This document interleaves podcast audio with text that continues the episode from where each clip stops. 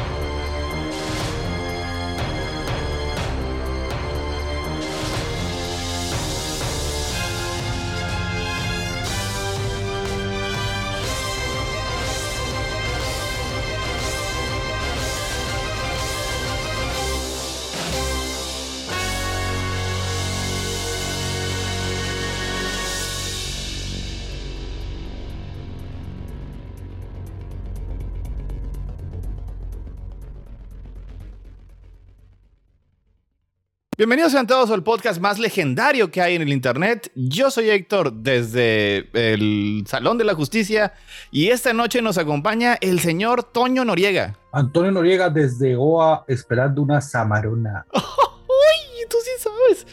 También nos acompaña esa noche el señor Botello. Aquí está, aquí está, se lo prometemos, pero... Ah, Uriel Botello, un enano azul cochino que hace cosas en el monte. Este, están, todos estamos anonadados por, lo, por el, tema de esta noche. Y también tenemos a Sir Falange. Julio, Julio López desde Julio López desde este la roca de la eternidad viendo cómo mi campeón es este eh, eh, es vilipendiado porque no, no le mandé instrucciones, o sea, pinche falange pendejo.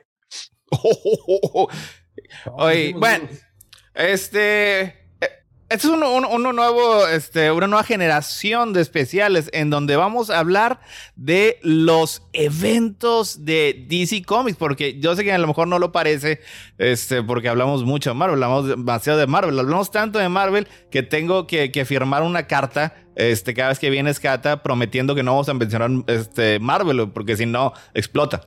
Este, pero aquí siempre ha sido, nuestro corazón siempre ha sido este, DC Comics.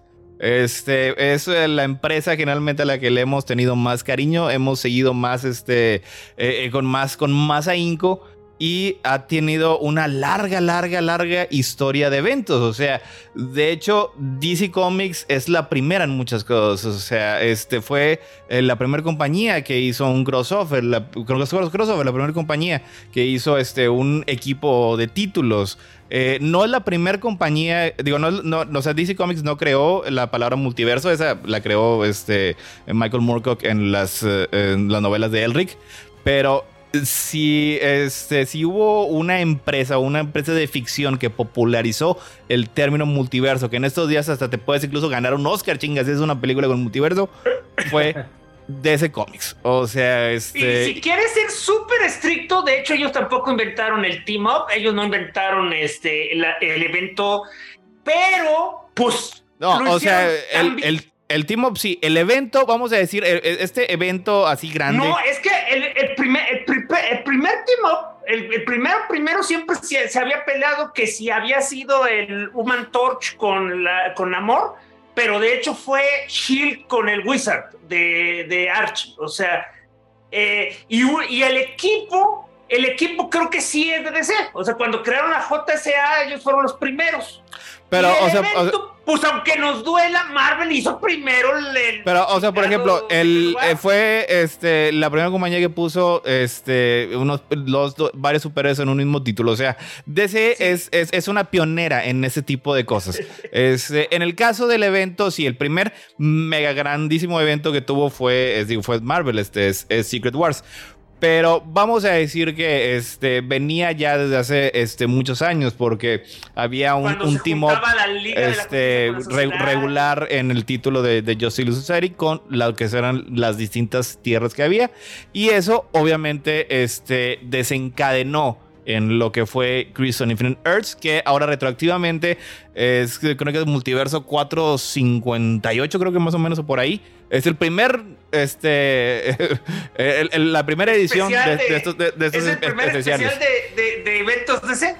donde hablamos este, de, precisamente de Crimson Infinite Earths, que esa se creó porque, eh, digo, siempre se ha pensado que la gente, los lectores son muy, muy estúpidos y, y tantos este, eh, universos y la chingada, este, no puede, la gente no los iba a entender, eh, así que, pues decidieron, este, hacerlo todo estallar. O sea, la crisis reconfiguró completamente este, su universo, solo que, y esto es, un- es algo que hay que este, tomar muy en cuenta, no fue un, este, un reinicio completamente. O sea, porque No había, había unas cosas que funcionaba y pues esas obviamente tenían que seguir, mientras que otras cosas si eran reseteadas este, y pues trataron de hacer lo mejor. Pues es, es cómics, realmente es, es- no era una compañía más grande, digo, no es como eh, si fuera, no sé, un estudio en el que invierten cientos de millones de dólares y, y acaban haciendo algo exactamente igual, o sea.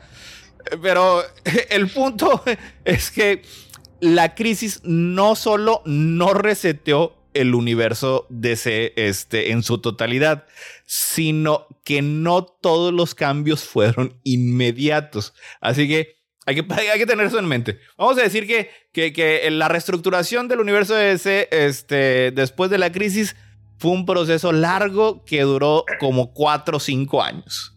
O sea, Oye, un comentario rapidísimo que gracias a que nos pusiste esta tarea me quedé así precisamente con esa impresión de darme cuenta que esto era teóricamente la introducción de la Liga de la Justicia, de Wonder Woman, de Capitán Marvel, Superman, pero Batman. que no, es que ese era el punto. Es que ese era el punto. Superman, Batman de algún modo ya existían en este universo desde ese nuevo, mientras que sus historias apenas estaban trabajando y presentando. Y si eso no bastara, resultaba que había unos superhéroes que ya llevaban un año completito con eh, de creados viviendo en el universo DC, mientras que el resto del universo DC, llamándolo de universo DC Core, todavía no estaba introducido. O Bueno, sea, yo este, de, nada más para que Así también para que también este, nuestro público que este, va- para que se vaya este, calentando motores en este deep dive, vamos a utilizar mucho la palabra reboot, que también es algo que hemos dicho aquí,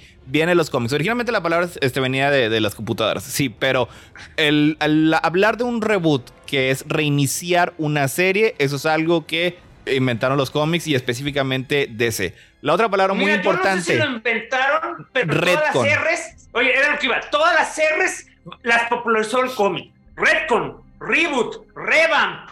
O sea, Este, Ese, el, retcon, el, re- el retcon, que significa Retroactive Continuity, ese sí es muy específico. Ese lo inventó Roy Thomas, uno de los escritores de Marvel y DC, como por, el, como por el 82, que significa continuidad retroactiva. Eso también lo vamos a, a utilizar mucho. Y antes de meternos a esto que, que- que estaba diciendo Falange, este, ya nada más para presentar, el primer evento después de la crisis se llama Legends, se llamó Legends. Fue una miniserie de seis números que en, pero en realidad es una novela, una cuasi novela de 21 números. O sea, si quieren aventarse todos los tie-ins. Fue este. La trama fue de nuestro consentido del podcast, John, Ostra, John, John Ostrander, con los, el guion de Len Wayne, el dibujo de eh, John Byrne, con las tintas de Carl Kessel. O sea, esto, e- e- esta división fue así porque precisamente el editor encargado le dijeron, "No, güey, haz una, este, haz una secuela de Crisis. Y dices, no, pues está con madre, voy a hacer unos, pues digo, porque ya, ya, ya, ya, ya vieron, se dieron cuenta que llovió, que hubo dinerito, que, que, que, que, les Ah, cayó así. Eso es algo que también aprendí ahora retroactivamente. Resulta que nadie le tenía fe a la crisis. O sea, que de se la aventó así como, pues ya, ¿qué? Ni modo. Y cuando vieron todo el dinero que, que ni la habían promocionado, Ah, bueno, me- que cuando vieron que el dinero llovió, ya no sabían que, que básicamente eso explica por qué no tenían un plan para reiniciar el universo. Y bueno, o sea, este, y así fue. O sea, el escritor conocía a John Ostrander porque John Ostrander ya estaba trabajando en cómics, ya había creado este, te había trabajado para First Comics y para este, otras compañías pequeñas. Y pues, o sea, es un escritor muy talentoso. O sea, y, y si, y, y si leemos la enorme cantidad de cómics que, que este, eh, componen estos eventos, Suicide Squad sobresale. O sea, es eh, impresionante. O sea, este es la, la calidad de ese título está por Cada vez que hay un crossover de Suicide Squad, básicamente te hace comparar y decirte por qué no lo ponían a escribir a él. Dices, no, o sea, no mames, o sea, todos los demás estaban en su modo 70s Marvel, güey, de texto y, y, y pium, pium, pium, pium. Y llega este pinche señor, güey, con unos, unos pinches diálogos, unos pinches tramas. Pero bueno, ok. Eh, nada más que el problema es que era, hubiera sido su primer trabajo para DC. Y dije, güey, pues no mames, güey, tendría que este, aprender eh, cómo hablan estos personajes en, no sé, en un mes, alguna chingadera así. Así que trajeron a Len Wayne, que el señor ya había escrito a todos los personajes de Marvel y DC para ese entonces. Y pues este, eh, en esa época, pues ya también estaba trabajando John güey.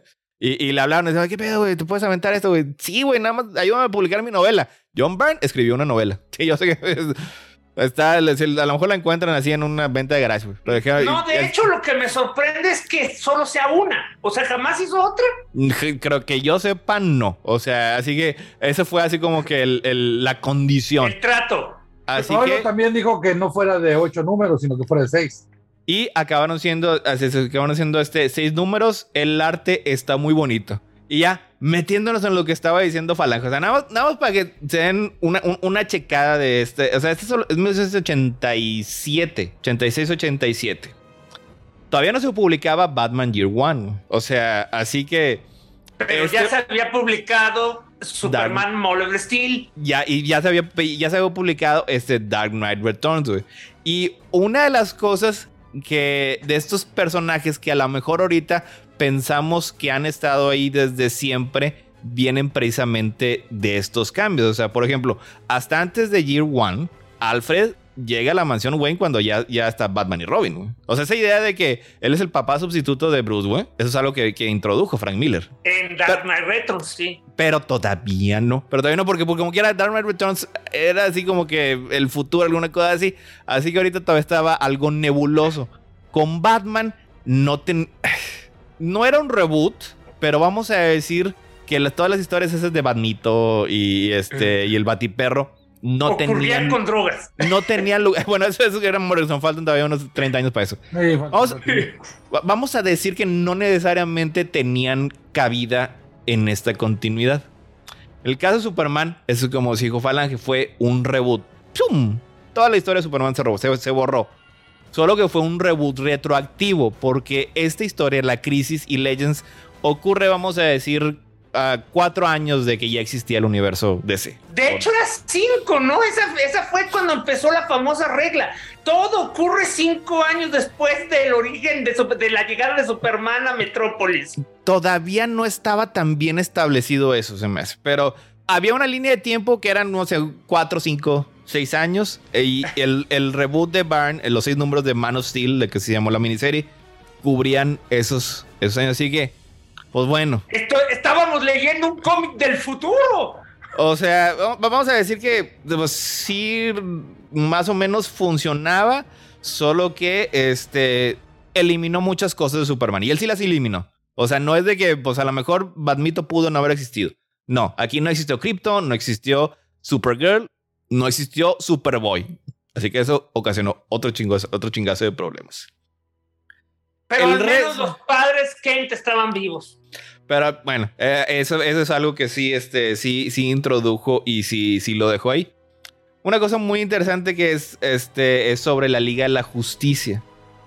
Este, aquí dentro de Legends es el final de Justice League of America. Es ese título que llevaba 219 números publicándose, que había iniciado en los 60, que tenía una larga historia y que para ya este punto era un equipo conformado por Vixen, Steel, Steel, Vibe, Martin Manhunter y tu héroe, Vibe. Y este, Vixen, ¿ya dije, ya dije Vixen? Sí, Vixen, ah, Gypsy. Gypsy, Gypsy, Faltaba Gypsy. Era Gypsy, era la que, la que faltaba. Este, no era precisamente este, un, un título este, muy legible. Pero está bien curioso porque se, se- se sienten así como que los cambios de los, de los crisis si lees ese título en particular.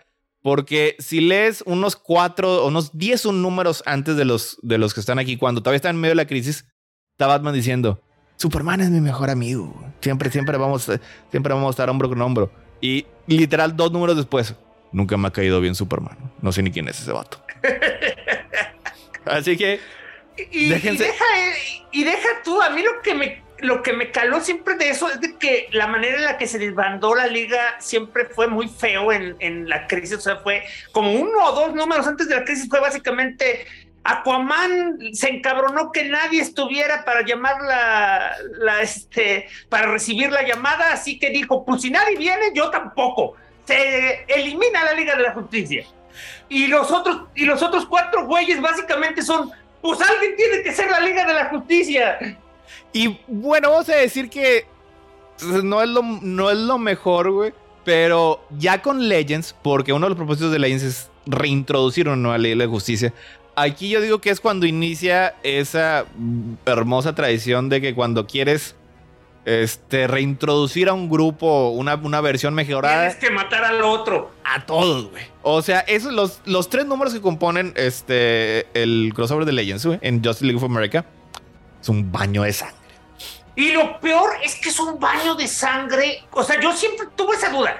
Porque yo lo supe después, yo supe que habían muerto, este, eh, eh, Vibe, Steel y este, y Gypsy. Y yo siempre creí, bueno, pero tal vez murieron de la manera más heroica. No, es el mismo, eh, oye, es el mismo pinche este, eh, eh, plan que tiene Job Jones de arrancar brazos y, y tronchar No, cuellos. pues el, el, el Steel de plano lo dejan así un esqueleto. Creo que nada murieron Steel y, y Vibe. Creo que Gypsy, Gypsy y Vixen sobrevivieron. Digo, Yo bien. no veo a o sea, me leí los números yo no veo a Gypsy en ningún lado. Bueno, la, la cosa es que vamos, que independientemente si murió o no, la cosa es que a Steel fue bien horrible porque Steel fue básicamente de chin, lo destruyeron todo, pero aún está vivo. Y su padre dice, y ahora tengo que tomar la decisión, ¿lo dejo como un vegetal o lo mato? Mejor lo mato. O sea, que mira, yo entiendo eso cuando es en la vida real, ¿no? Es muy costoso, realmente no están vivos, o sea, pero es el mundo de los supercómics, o sea, estás diciendo que no puedes, en algún momento la tecnología no te permitirá transferir su mente a un mejor cuerpo robot. Es- Querían deshacerse de eso. De o sea. ellos. No, bueno, ya. lo peor es que si tú lo ves en ese contexto es aún más cabrón porque ni siquiera es esperarse a la Liga de la Justicia de América que llegó inmediatamente, sino en el propio fin de Legends. O sea, era para que John, John Jones, el detective marciano que vio todo a su equipo morir, fuera, oh Dios, mi equipo murió. No es, ay, qué bonito, vamos a volver a poner un equipo de la JLA. ¡Chido! Y fue como Au. que llegó y dijo, ¡eh! Y están haciendo una JLA, yo también quiero. Ah, bueno, también ahorita que, que este, mencionó Falange al detective marciano, a John Jones, güey. Este, hasta este punto, Jones había estado fuera, o sea, bueno, había estado como que la mitad de la existencia del equipo fuera de la Liga de la Justicia. O sea, en otras encarnaciones, ya después en, en- en la línea de tiempo reconstruida, se, ya se, se maneja a, a John como una la especie del corazón y el alma de la liga que siempre estuvo ahí. Pero, o sea, aquí no. O sea, en los 70 casi no estuvo presente. Por eso, años después, Brad Meltzer lo ignoró cuando hizo este, The Crisis. Así que, sí, sí, de repente. él era de los fundadores, aunque fuera nomás Él- porque necesitaban un lugar de más. Él era fundador, sí. O sea, de, de hecho, o sea, sí, o sea, sí, él sí es, es- es fundador. Y de hecho, más o menos por estos tiempos es cuando se restablece, o sea, se establece que el origen de la Liga de la Justicia este, eran cinco héroes. O sea, es, es Hal Jordan, Barry Allen, John Jones, este, Black Canary y... Detective Marcial. Ya no, no lo había hecho ya. Ah, entonces Aquaman. Aquaman. Porque se, porque Ese, se sí, sí. eliminan a Superman y Batman de la continuidad. Se- y Black eh, Canary viene a reemplazar a Wonder Woman. que ahí vemos, ahí ese es este, bueno, lo que pasa es que eh, eh, sí había lugar para que Superman y Batman fueran parte de la liga, porque recordemos que ahí Batman todavía no, ha sido- no había sido reboteado y Superman sí, pero en el pasado. Pero por el X o Y, este, no, que no querían que fuera parte de la liga, así que fueron esos cinco. Wonder Woman, ese fue un pedo. Y, y, y, y yo sé que a lo mejor porque la tienen, tenían mucha estima a George Pérez y su runway, pero él y su reboot lo hizo en el presente. O sea, lo que significa es que Wonder Woman llega al mundo de los hombres justo en Legends. Como te digo, es el, es el- o sea, es el caso específico de, de Capitán Marvel y Wonder Woman. Esta serie es su introducción al universo. Así lo cual básicamente le da en la madre a todo. O sea, porque en otros casos puedes así como que decir, bueno, tal vez ocurrió, tal vez no ocurrió. tal vez si forzamos un, un par de tuercas aquí, logramos que entre, pero con Wonder Woman no se puede. Y ahorita que me chuté Millennium, o sea, solamente puedo decir que la manera en la que George Pérez estaba reparando una continuidad que él mismo destruyó era de, oiga señor Pérez, no, no habría sido más fácil simplemente no meterse en tantos problemas. Nunca entendí esa decisión. O sea, es una cosa bien extraña porque Wonder Woman era una parte muy importante del universo DC y ponle tú que se necesitaba hacer el reboot, pero ¿por qué no, hici- por qué no lo hicieron igual que, que, que John Byrne, güey? O sea, ¿Sabes? por, ¿Sabes? Yo, yo leyendo tanto él como los que hacía este, ¿cómo se llamaba? Meltzer. Este, Brad. Ajá. Siempre me quedé con la impresión que como que les gustó demasiado, como los viejitos cochinos que eran, la idea de que Wonder Woman tenía que ser la. ¿Cómo se llama este trop? La Born Yesterday. O sea, ayer. nací, nacida ayer. Sí. Yo la, la- a- e- eso es eso es lo único que este he, he- Es he la llegado a única decir. explicación. Es que, es que sí tiene desgraciadamente. sentido, sí tiene sentido lo que dice Falange, porque cada vez que rebotean a Wonder Woman, casi siempre, bueno, en muchas ocasiones le dan esta personalidad, así como es la primera vez, es, es, es como, es más, hasta la película lo toma. Pues sí, Mira, pero y la, y la primera vez, oye, y la primera vez funcionó, pero ya después de haber vivido 70 años en el mundo del hombre, ya no, ya no me la creo. Este, bueno, ahora sí, el, el crossover en sí, Legends, o sea, trata. Es, está Darkseid en una especie de juego cósmico con el Phantom Stranger para probar que puede destruir el concepto mismo del heroísmo, mandando Eso, a unos. eso siempre me, me, llamó la atención. ¿Cuándo y por qué el Phantom Stranger se, se convirtió en una especie de guardián cósmico de la realidad? ¿No era más bien como una especie de, de güey chismosito que medio ayudaba para mantener el orden? El fantasma ese de Stranger, Phantom, Phantom Stranger, perdón, ha tenido como tres orígenes, cuatro, uno de ellos por Alan Moore, y uno de esos precisamente tiene un origen espacial, donde anda en el futuro con una nave y luego atraviesa no sé qué.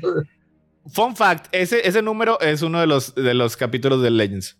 Ese, este, ese es un Secret Origins con sus cuatro. El de Alan Moore es el que ese era el, eh, el, el único ángel que no tomó partido en la guerra de Lucifer Ah, sí, contra Ese Dios. es el de Alan Moore.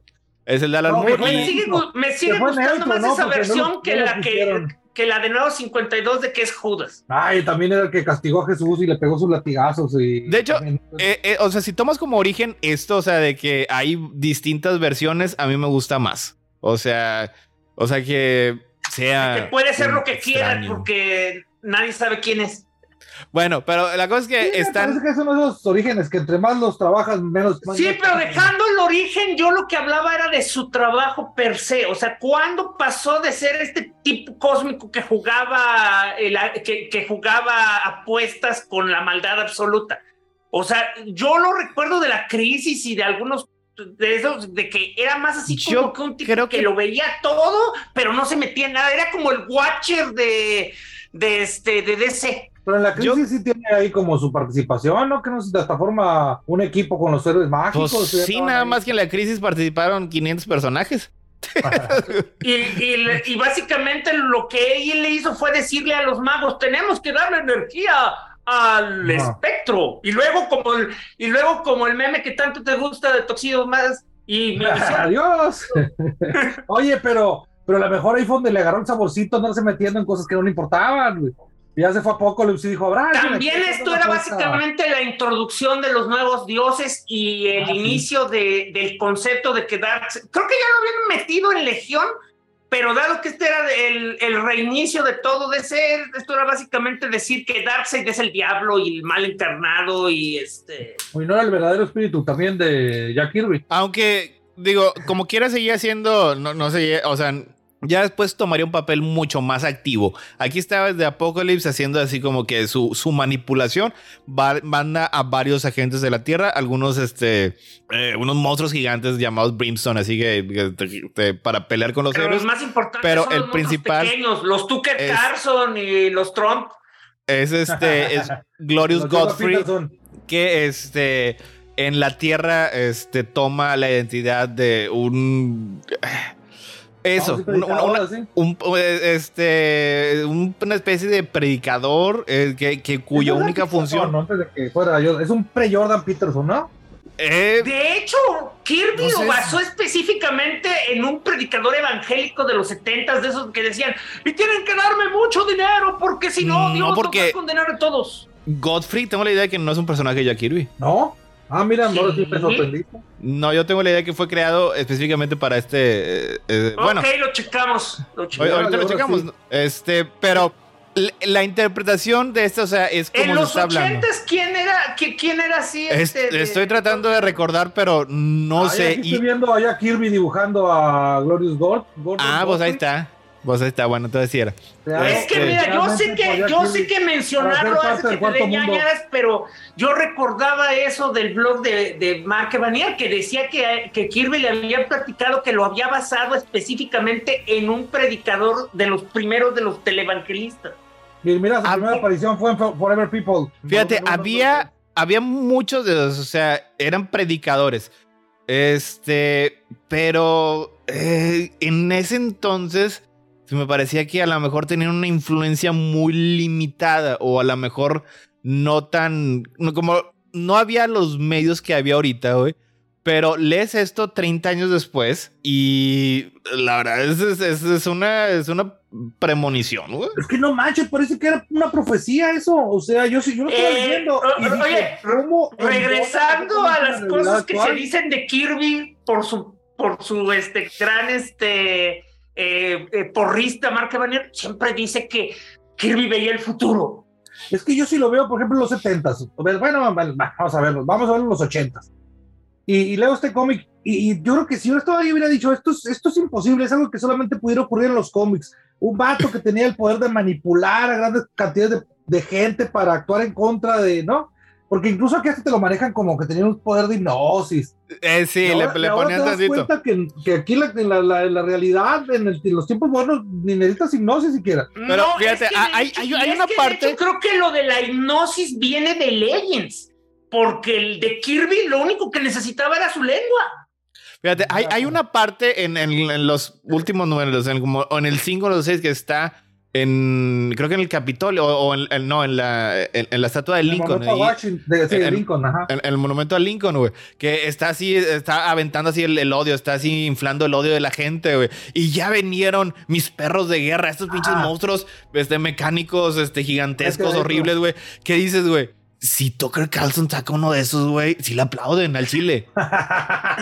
O sea, ya vinieron mis perros de guerra que se van a comer a los inmigrantes. Yo es- Sí. sí. lo puedo ver. Yo sí puedo ver que la, la, la mayoría de la gente que está ahí diría, güey.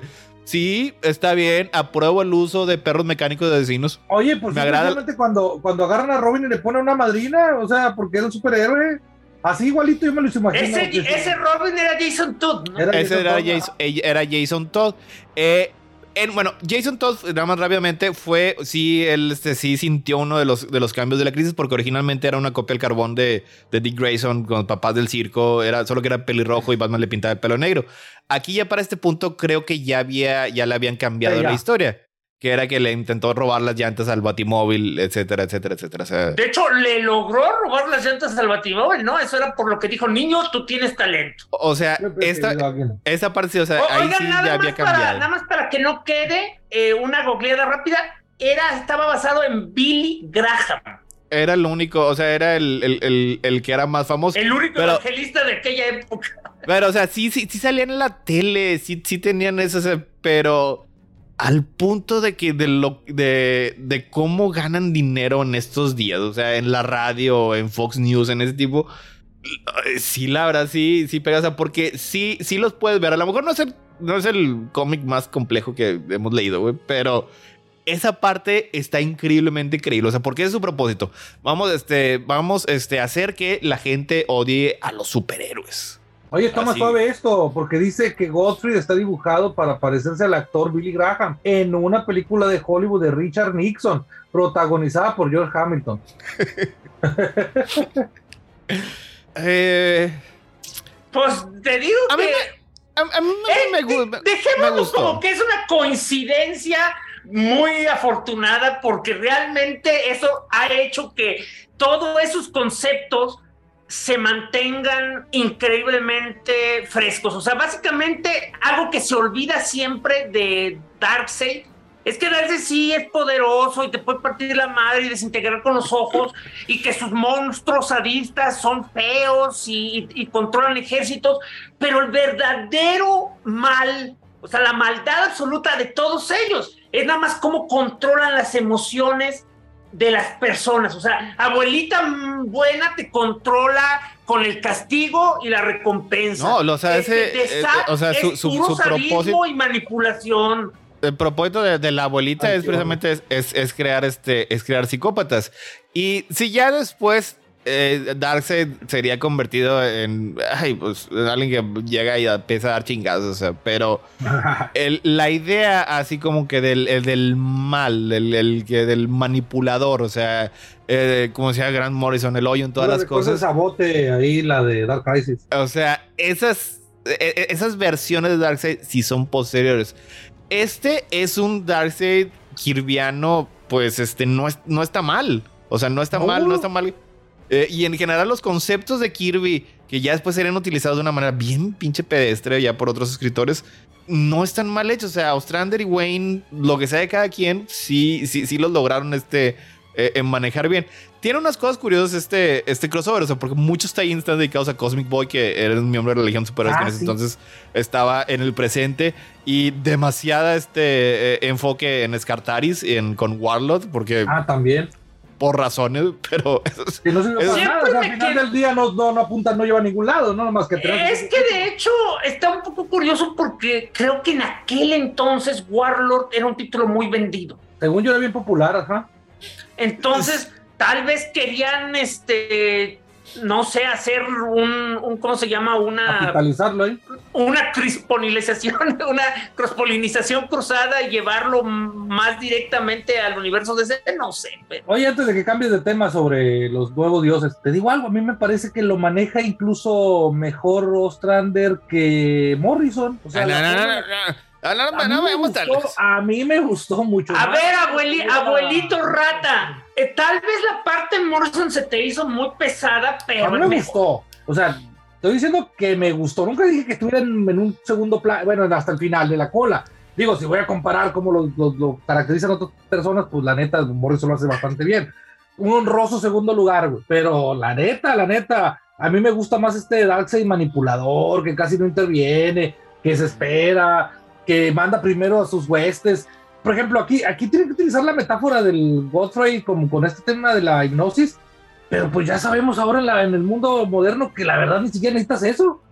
De hecho, es eh, ah, en, en el mismo crossover, o sea, dicen, dicen, hay ocasiones, o sea, sí, pues eh, a, a lo mejor el- el- la hipnosis eh, sirvió para darle ese último empu- empujoncito, pero Ándale. el odio la furia, o sea, no los creó Godfrey, o sea, nada más sirvió para así como que este, incrementarlas. Sí, exactamente, o sea, todo, todo eso ya estaba ahí, o sea, él, él, no inventó este, este resentimiento, este recelo, simplemente nada más con su eh, hipnosis ayudó así como que...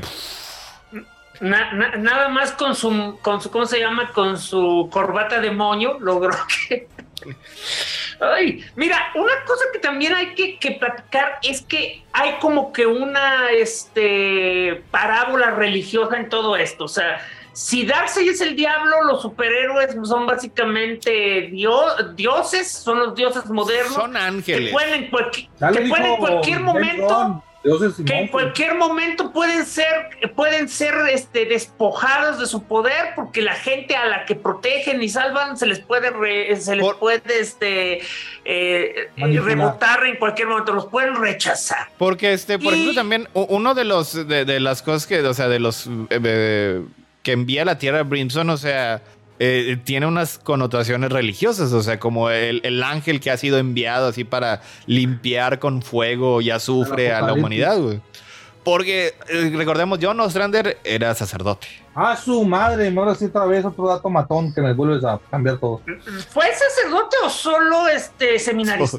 Eh, fue creo que, o sea, fue eh, padre. O bueno, no, no, no. O sea, se ordenó fue por católico. eso, es a lo que voy, se ordenó. No, no, creo, no, sé si necesariamente fue, fue católico, pero sí, o sea, sí, este, ahorita en eso estás ya eh, o es agnóstico o es ateo. Y, y, luego después ya se aventó todo un cómic este, explorando este, su, su fe y todo eso. O sea, pero Sí, o sea, sí, sí, o sea que siempre el, el componente religioso ha sido muy importante para ustedes. No, mira, estudió teología con la intención de volverse sacerdote católico. Y no, lo hizo.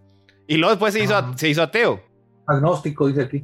agnóstico, pero creo, que ahorita en estos días ya está más ateo que en otra cosa.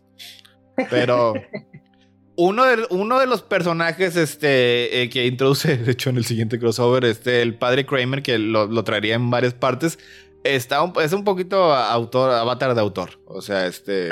Y la otra cosa es como este Godfrey, realmente, te voy a decir algo, tenía un buen punto, güey. Si tú ves de repente a los superhéroes dándose madrazos, destruyendo ciudades, probablemente un montón de víctimas colaterales por ahí. Yo sí creo un vato que llegue y que me diga, ay, estos vatos hacen más mal que bien. Yo sí, yo creo que sí, sí, sí suma varios adeptos, ¿eh? Es que de hecho sí, o sea, a lo mejor en este punto en la historia no había este, todavía el, interés o, la intención de ponerse a rascar ese tipo de cosas en el concepto de los superhéroes. Ajá, sí, eran como más versiones más puras, más idealizadas. ¿no? más bien en, el caso específico de DC, porque pues ese era el pan nuestro de cada día en, en Marvel. Ah, Spider-Man, héroe o amenaza. Este, eh, oye, a los cuatro fantásticos siempre los querían correr de su edificio precisamente porque decían que ponían en peligro a, a todos los que vivían ahí. Y, por ejemplo, aquí, o sea, sí, eh, eh, en la manera en la que es finalmente derrotado este Darkseid es este gracias a, la inocencia y a la pureza que tienen estas, esta gente pequeña este, en los libros que, que, cree todavía en, los, en los superhéroes. Estoy seguro que son este.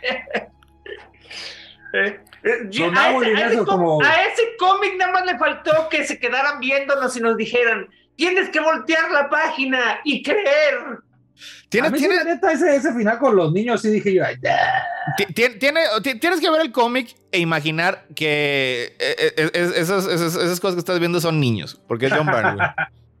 Oye, pero. Oye, John Brain dibujaba bien bonito, pero incluso cuando dibujaba bonito había cosas que no le salían, ¿verdad? Niños, mujer. A las mujeres solo podía crear un solo tipo de rostro.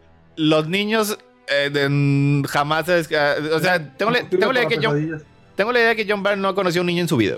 O sea, es, la única este, explicación posible. ¿y la, historia del niño que le quitó su coman? a lo mejor fue después de eso. O a lo mejor así, a, lo mejor así en su mente lo vio. Su venganza. Y ahora voy a dibujar a los niños así. Bueno, pero independientemente, independiente de los niños, la verdad es que en este punto en la, historia, John Byrne, dibujaba los pinches superhéroes más heroicos que te puedas imaginar, güey. Era el mejor dibujante en ese momento, ¿no? O sea, no había otro más allá que. Yo creo que era la, estrella más grande en, que había en el Estaba, O sea, era el más de los popular, ¿no? E, era el más popular, pero pues, o sea, si, si vamos así de quién vive, George Pérez también dibujaba muy bonito. Y Ah, sí. Yo- Sí, yo- de hecho, eh, en- a mí se me siempre dibujó mejor que, que, que, que Byrne. que van. Pero, pero digamos, la, la celebridad, el estatus de, de celebridad lo tenía Byron más que Pérez, ¿no? Sí, aquí lo tenía. eh, Porque Este, Luis aquí, García López también dibujaba muy bien. Uy, sí, sí, nada más que, que, que el señor dibujó como, dibujó como 10 cómics o una chingadera así. Pero Es como que dibujó las es que hay que guías, darle- es que siempre- hay que darle a crédito a nuestro López corazón. donde era. La razón por la que todos tenemos una idea que siempre terminan siendo los, lo- los diseños de López de cómo son los superhéroes es que lo pusieron a dibujar los diseños para mercancía. era la, era, era la este, guía, era el, y era, el, era el estilo, por eso tenía, pero ya tra- de los que sí trabajan en los cómics, sí, o sea, este Byrne era una superestrella. Aquí acababa de estar en Fantastic Four ya cuando se, se cansó de Marvel, le dieron mucho dinero en DC y ya estaba aquí. De hecho, en medio de, en medio de Legends, o sea, se le avienta una piedra a, a James Shooter por ninguna razón aparente. Creo que es el número 3 o 4 que está Greg Garner, que se enfrenta con un güey que este, pues que está que obtuvo poderes y que está volviendo loco. Ese es Jim Shooter. Sí. O- oye, ya sé que tendríamos que llegar muy, muy lejos, pero ¿qué opinas de la teoría que, te- que, que le di al- a, a- a Bote de que el villano de, del arco final de Green Lantern es Dan Didio? Eh, en, ¿Cuál o cómo? Sí, o sea, el último, o sea, cuando Geoff Jones acabó su arco, dice que lo que éramos- que era un gran final, pero dice Bote. Lo único malo es el villano porque lo sentí bien X, a pesar de que tenía un chingo de poder y que podía alterar la realidad, era bien plano y chafa. Y le digo, pues yo sentía que esa era la intención porque para mí siempre fue Dan Didio. Y dice te- Bote, pues pelón era. Pues Yo tengo la idea de que siempre ha sido este bien, digo, se, se llevó muy bien con, con Dan Didio. O sea, ya al final de cuentas, nada más Dan Didio y Geoff Jones, digo, nada más de Grant Morrison y Geoff Jones, este, le, le darían la mano, bueno, le aventarían agua si estuviera Dan Didio en llamas. Oye, y ahorita que tocaste a Guy Garner, a lo mejor hay que hacer un paréntesis ahí para decir que este Guy Garner había pasado el tema ese del coma y había despertado como un verdadero psicópata. Porque Eso, más adelante, eh, porque más adelante, cuando hablemos de la otra, vamos a ver un cambio en la personalidad. eso, bueno. No, es, eh, eh, es que es eso, o sea, eh, eh, en Millennium se ve, pero la cosa aquí era que básicamente lo que Toño quiso decir es que este, por alguna razón Green Lantern ya estaba, este, Guy Garner ya estaba en un, eh, este, estaba con unos cambios de personalidad que Ahorita- a trabajar más en la JLI, la, este, en la JLA, que fue que básicamente un día se volvía eh, violento y otro día se volvía cobarde y, y buena Era- onda. a- a- ahorita, ahorita, ahorita llegamos a esa parte porque, digo, de Green Lantern hay que, hay, hay que, hay que dedicarle un tiempo antes de llegar al Gua- Guardian Fox. este, una cosa que, que me gusta, o sea, mucho de es- este tiempo de DC es que, este, se enfocaban mucho en genuinamente hacer una continuidad, no sé si lógica o, o consistente.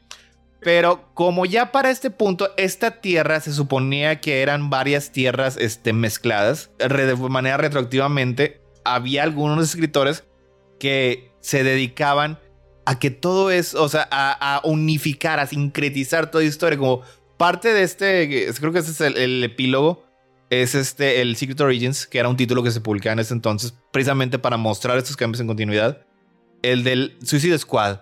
Es una pinche maravilla ese cómic. O sea. Bueno, primero nada más aclarar que de hecho el gran legado de este evento son este, tres cosas. O sea, la formación de la nueva Liga de la Justicia, la introducción de Capitán Marvel y Wonder Woman y la creación del Suicide Squad. O sea, un concepto que viene de la mente de Ostrander que básicamente dice, ¿qué pasaría si el gobierno de los Estados Unidos usara criminales para este, enfrentarse a todas esas cosas que no les quiere dejar a los superhéroes? Y el Suicide Squad era, una, era, un, era un grupo de unos cómics de aventuras de por ahí de los setentas en los cuales este, básicamente peleaban en la isla dinosaurio. Era, esa era ahí donde vivía el Suicide Squad de, de los setentas. ¿O es de los cincuentas? Bueno, ese Suicide Squad era el que estaba ahí. Y básicamente con su personaje que creó en Legends, que es Amanda Waller, y, que conste, el Suicide Squad se creó porque básicamente convenció a Ronald Reagan de que, la que le, de que le diera que la hiciera, eh, la hiciera jefa de esta división y todavía le preguntan, oiga, pero usted está seguro que es este, que es correcto dejarle a esta mujer que está así como medio loca, tanto poder, y dice, pues es que, que no acabas de escucharla. Ella de hecho es un gran, ella, ella de hecho es una gran asistente del senador no sé qué. Ya sin ella podré pasar mis, mis leyes en la cámara. Oye, Ese- otra o cosa, sea- ahorita que estás hablando de, de, de, de este, de, ay, de presidente, hombre, Reagan. Ronald Reagan. Que pelele era Superman. O sea, Reagan le decía, no, oye, Superman, te voy a hacer esta ley donde no quiero que los superhéroes anden haciendo actividades heroicas, quiero que se retiren. Y pues tú también, ¿no? Porque yo sé que eres muy poderoso, pero te lo pido acá. como Y ese, compa". Es, es- Oh, es- sí, mi es- señor presidente, no le hace que se hunde madre, yo no voy a hacer nada. es- es- básicamente el, casi el único que le hace caso, porque los demás les vale madre y No, continúan. no. este.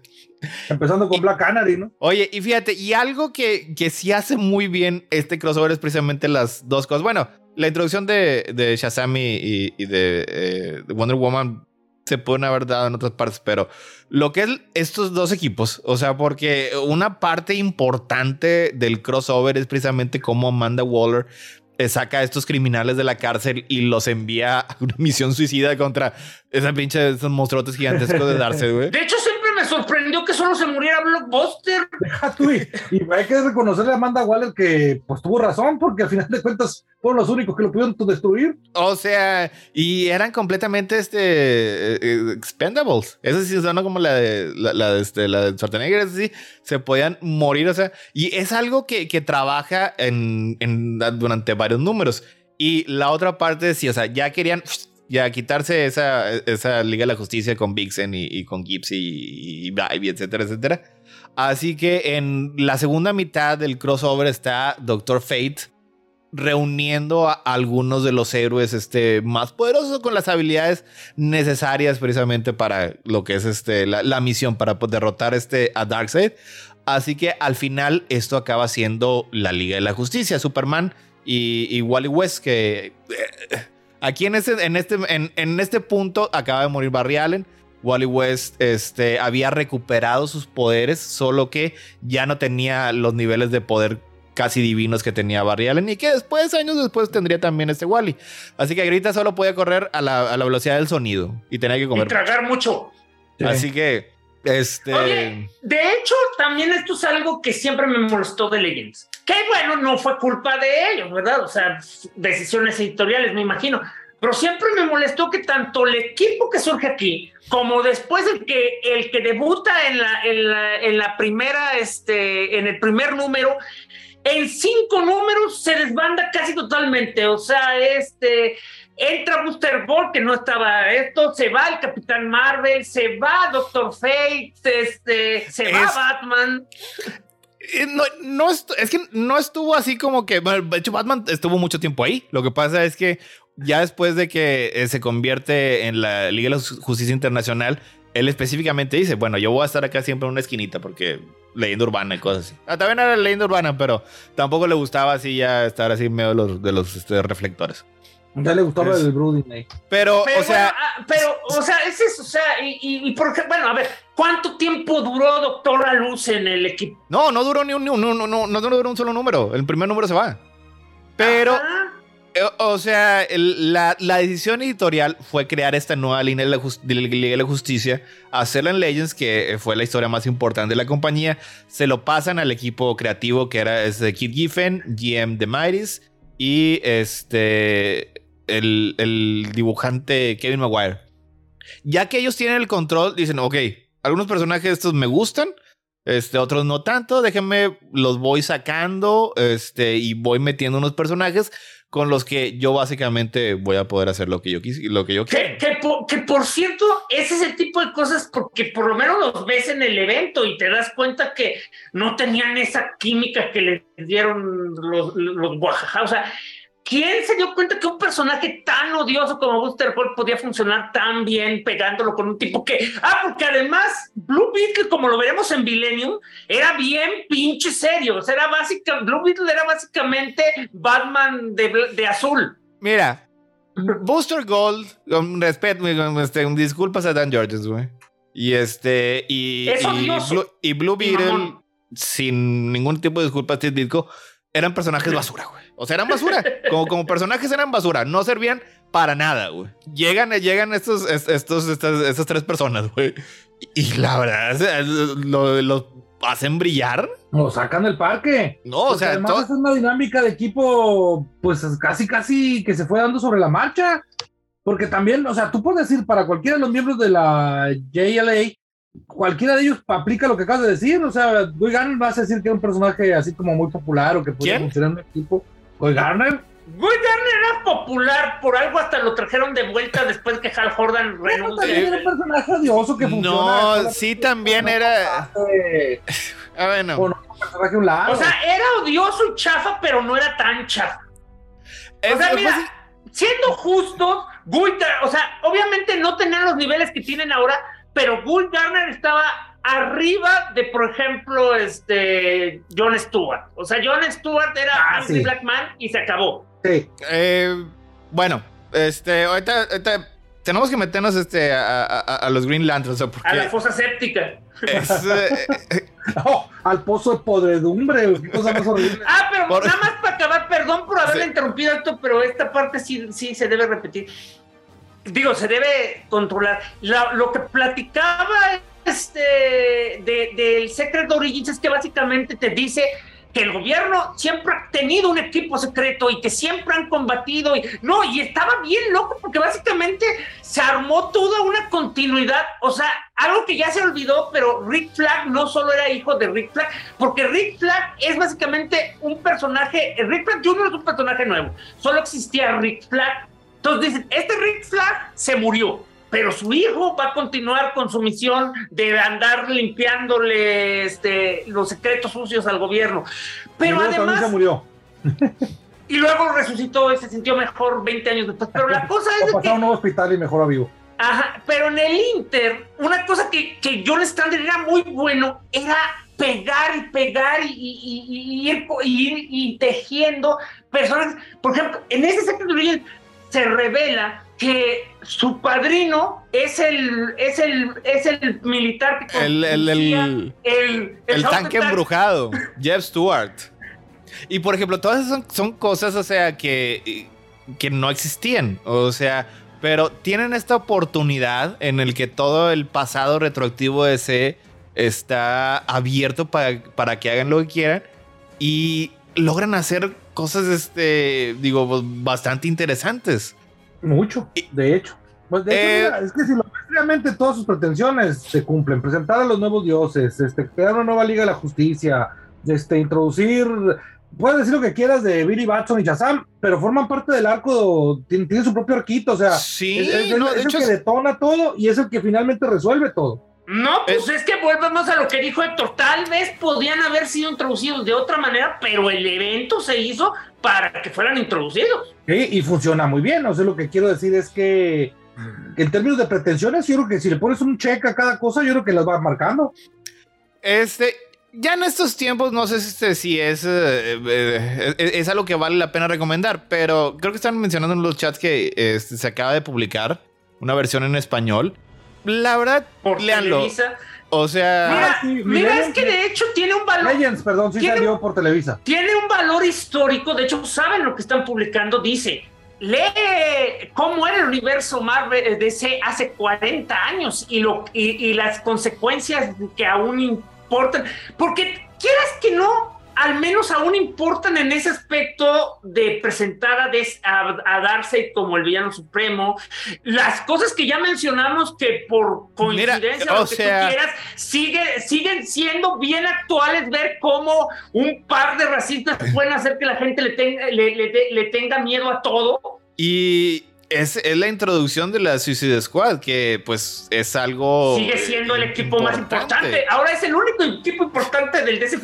Y además ganó un Oscar. Es la ganadora del Oscar. Y además es el que el dio al mundo, James Gunn. En DC, y además va a ser probablemente la única que va a continuar con el legado de películas después de. Así que, sí, sí pueden dar una oportunidad. O sea, vamos a hablar de otros crossovers y. Mira, a mí me Aléjense de ellos. Tiene los dos pulgares de Antonio Noriega, eso ya por sí mismo tiene valor. A mí también me gustó. O sea, este, yo la recordaba un poquito más plana cuando la leí. Yo también. Primera vez hace unos, que unos 20 años, alguna cosa así, güey. Pero ya ahorita con las connotaciones Tiene modernas, capas. dices, güey, ah, cabrón, esto, esto, esto, esto- esto está interesante. Digo, a lo mejor no es tan sofisticada la palabra, este, como Ujú. algunos de los cómics eh, eh, modernos que exploran esos temas, pero tiene, tiene encanto y la verdad sí, el arte, el arte está bonito. Eh, los diálogos de Len Wayne, pues son un poco verbosos, sí, pero el señor, este, conocía a los personajes de DC y está ahí, se siente, sí se siente la mano de Ostrander y Ostrander. No, eso es una chingonada, güey. Y es, es el tipo de crossovers que en ese entonces se sentían importantes porque eh, eventualmente ya vamos a, a ver cómo se hace un crossover moderno que pues son puras miniseries, son cosas así. Y aquí en este caso, la verdad, es un, era un, un, un, este, un ejemplo de logística y planeación impresionante, güey. O sea, porque si fueron 21 capítulos. Y a lo mejor no es necesariamente este, una... O- Oye, este, aquí seguro que son 21 porque yo tengo contados 32. Eh, pero sí, pero cada uno, cada capítulo tiene, tiene número. Ah, ok. O sea, sí hay, sí, sí, sí debe de haber este más y si cuentan este, algunos tipos de materiales. Pero, o sea, cada uno te decía Legends Chapter. eh, Capítulo 1, capítulo 5, ya, ya, ya. o sea, y a lo mejor no tienes que leerlos todos, o sea, pero en ese entonces, cuando este eh, tocaba un evento de ese, o sea, tú sabes que iba a ser algo importante. O sea, y que iba, y, y- y te iba este, a tocar en los títulos que estuvieras leyendo. Y eso, pues sí, al- al- ya se, se, se perdió este, en estos días. Y podríamos decir que en ese tiempo DC llevaba dos hitazos al hilo, ¿no? O sea, pues, Crisis de las Tierras Infinitas, Ah, bueno, de, de hecho, Legends gustó. Eh, espérate, es que una cosa que de hecho tienes que entender es que sin importar que sean feos o no nos gusten, ninguno de estos eventos este, eran fracasos económicos. De hecho, eso era como que la necesidad de seguir haciendo un Por evento eso- anual. Por eso había, ha- había uno cada año. Pero bueno, pues este vamos a decir que también le, le sirvió bien este a DC. Y decimos, "Va, vamos a hacer una, una chingadera de estas cada año. Ingue su madre, güey. Que aquí no tienes disponibles a los mejores escritores, pues tengo este vato que está aquí. A ver, dale algo. Miren, todo esto comenzó hacía uno, hacía este unos años. Bueno, volviendo al señor Oye, Jack espérate, espérate, antes, antes de que pase eso, ibas a decir que nos íbamos a adentrar en el pozo de perdición que era Green Lantern y te brincaste. Sí, pues es que ahí voy. Lo que Ah, pasa es que antes, en, en- antes de ese pozo, miren, este, aquí el, vamos a, vamos a hacer este un buen pedo y decirle, el escritor de nuestro siguiente crossover llamado Millennium es Steve Englehart. Steve Englehart tiene una pinche larga, una larga carrera en Marvel, güey, y luego después también continúa en DC y básicamente, este, escribe a todos los personajes de DC y Marvel, o sea, no sé qué fotos tendría, güey. Pero el pedo es que le daban todo el trabajo, todos los trabajos. Este, Jack Kirby, pues ya saben decir que el señor creó un chingo de cosas por todas partes. Uno de los personajes que creó fue este eh, Manhunter. En ese entonces era Paul Kirk en los 40s.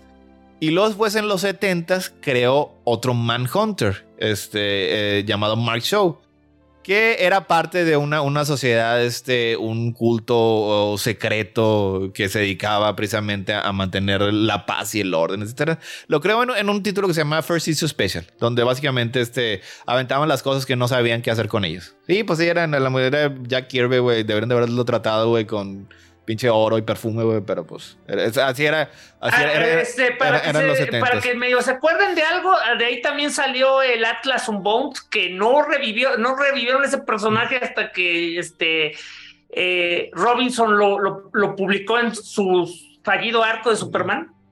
Eh, o sea, básicamente era el equivalente a una empresa de televisión que se da cuenta que tiene muchos pilotos filmados, no sabe qué hacer con ellos y los pone en un especial. Y pues no, no era un título particularmente leído, no son personajes que en entonces trascendieron mucho, pero el señor Steve Engelhart lo leyó y le encantó, al parecer le encantó. En ese entonces, era, eh, creo que era 1977, estaba escribiendo Justice League of America. Creo que es el 140 y tantos, algunos así son los, son los números. Y los toma, toma estos personajes, güey, y es, él es el que decide Bueno, los voy, voy, a, voy a decir que los Manhunters, todo este pedo, fueron el primer intento de los Guardianes de la Galaxia por crear una fuerza para mantener el orden del universo. Un pateza. Ah, hay, O que, sea- hay que darle crédito. O sea, no cualquier escritor tiene ese tipo de ambiciones. No, O sea, no. ¿cómo, cómo- cómo partes de cómo partes de dos este este de hecho había tres Manhunters, o sea, el que creó Kirby eh, también otro güey lo crea al mismo tiempo en otra empresa y, o sea, y después esa empresa es absorbida por DC y por eso hay tres Manhunters y pero la cosa es que eventualmente eh, Egon Hart era así como que Mira, no, fíjate. eh, Yo busqué y ese, e- e- ese otro Manhunter no es así. Yo, pues, yo, yo, yo pensaba que, que, que era este, también uno de los personajes absorbidos.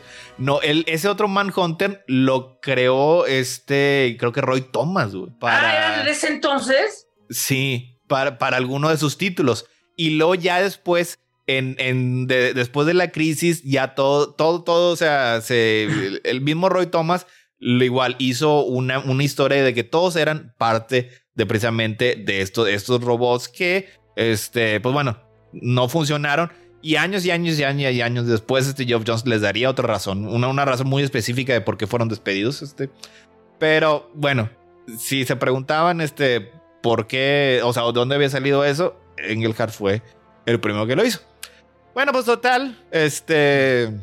Pero Es que- no deja de ser curioso, ¿no? ¿Cómo pasas de, o sea, estás escribiendo la Liga de la Justicia y un día dices, necesito enemigos, es que voy a, y, y me acordé que hay unos personajes que llaman Manhunters, que voy a decir que eran robots de la linterna verde que nunca habían, se habían visto que usaran tecnología. ¿Ok? No, pero les mete capas y capas y capas y, capas. Y, y- y le encantó. O sea, años después, este, de hecho, este, Len Wayne y con Dave Gibbons, este, hicieron un, un run bastante bueno de, de Green Lantern, que es en el que renuncia este Green Lantern porque Carol le dice o el anillo o yo. Y dice, Chingas. y dice, "Mm, bueno, está bueno tú.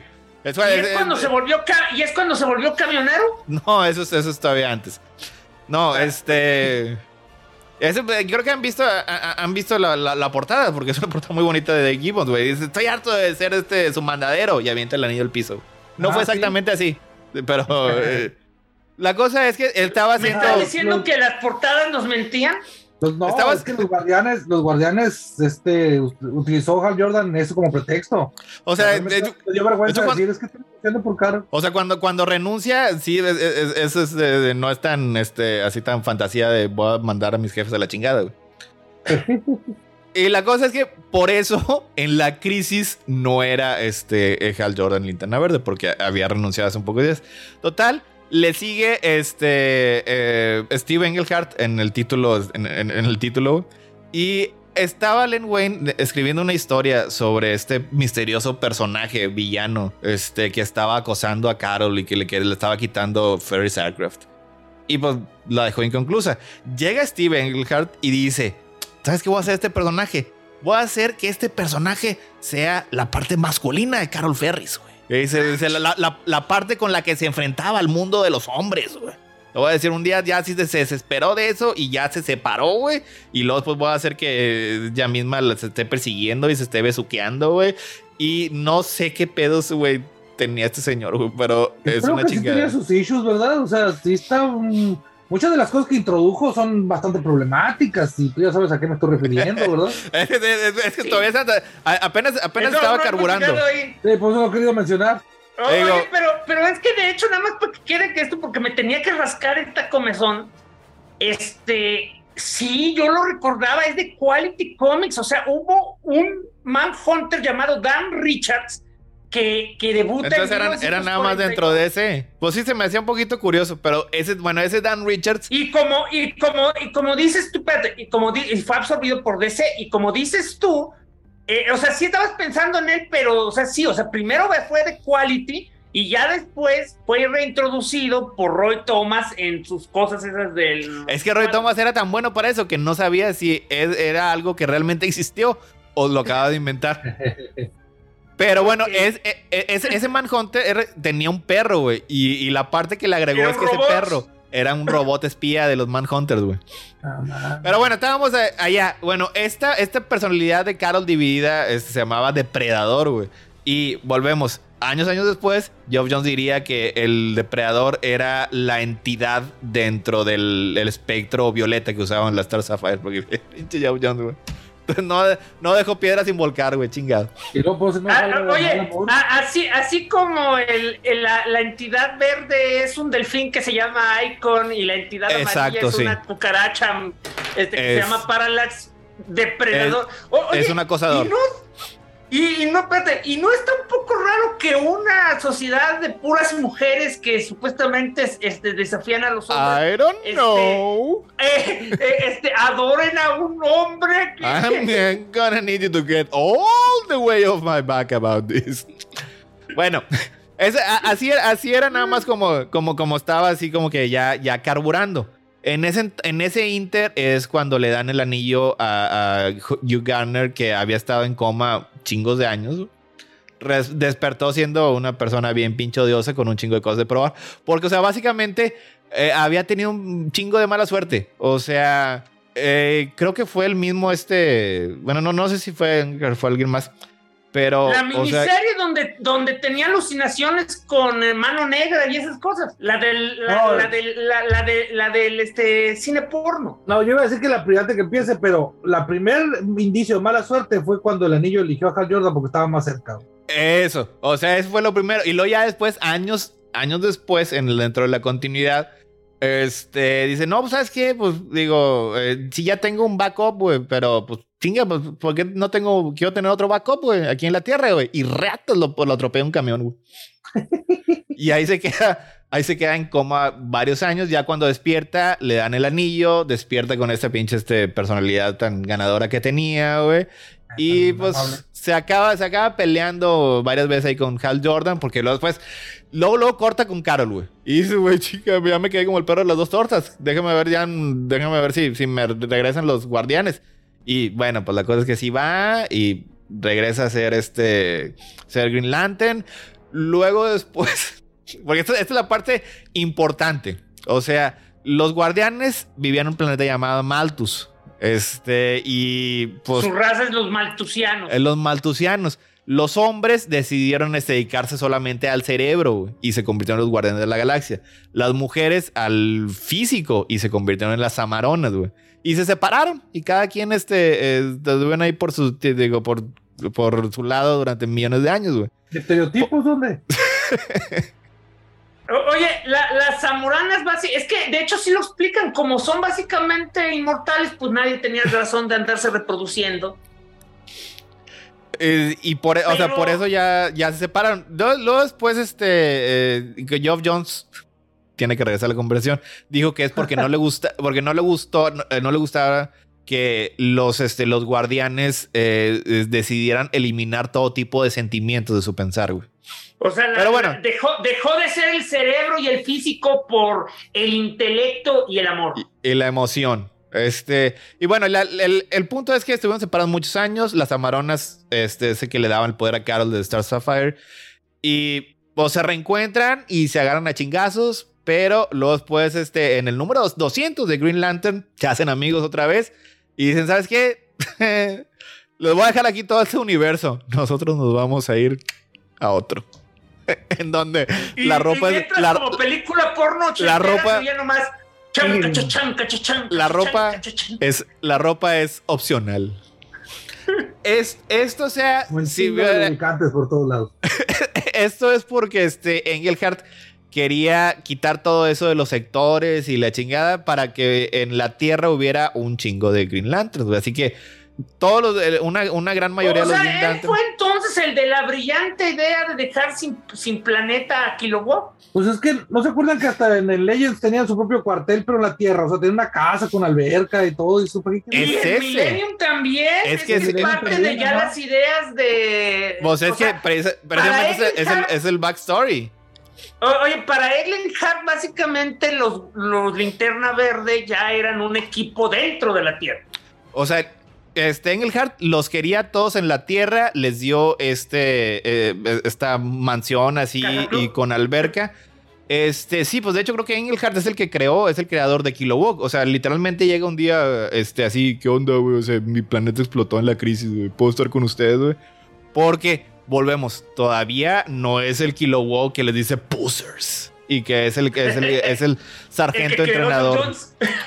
No, No, no, este no era- es de, Además, este era comunista, ¿no? no es, no Le es Jones. gustaba el comunismo porque se acercaba, o sea, en su A su- a planeta. Oye, en su planeta aparentemente habían alcanzado un nivel este, de utopía, eh, pero yo creo que como que ahí había un mensaje encontrado porque la utopía básicamente explotó, así que como que el mensaje era que el comunismo era bonito, pe- pero en realidad este, nos iba a matar. Pero no explotó por culpa de ellos, o sea, explotó por causas externas. Y en la Tierra, al ver los distintos gobiernos que había, el que le pareció que era más este, cercano a su amado planeta, este, que ya no existía, es presa- era precisamente este, el comunismo. Pero bueno, estaban ahí todos viviendo, estaba Kilowog, estaba eh, Salak, este, que también había sido creado hace poco y no era el, sargento así que se encarga de despachar a las unidades. Estaba Aricia, que no quiero, met- no quiero ir ahí. Este, ya había sido, ya- ¿era creación suya o era de antes la novia esposa de Stewart? No, creo que era de ella, era de antes. Creo que, bueno, ahí sí no, ahí sí no estoy seguro. Kat- estaba Kat Matui, estaba este eh, Jon Stewart. Ahí como ya no había guardianes, este cada quien ya, ya podía cambiarse su uniforme si así quería, menos Hal Jordan porque él le gustaba este el, clásico. tradicional. Pero estaban, estaban viviendo ahí, o sea, los, los guardianes estaban allá con sus amaronas en su eterna luna de miel. Hasta que un día regresa un guardián, una samarona, y les dice: Las nuevas, este, la nueva generación de inmortales va a venir de la tierra. Así que este, vamos, voy a escoger a die- vamos a escoger a 10 personas para darles poderes. Y hay este, hay este grupo de robots este, asesinos que nos quieren matar, así que encárguense, en- encárguense de ello. güey. Y así como Ese- que. Y así es como paréntesis. inicia. Milenio. Paréntesis, porque esto lo tienes que decir, Bote, porque me encantó. Bote, ¿cómo describiste tú que inicia Millennium? Mm, Perdimos a Ahorita regresa.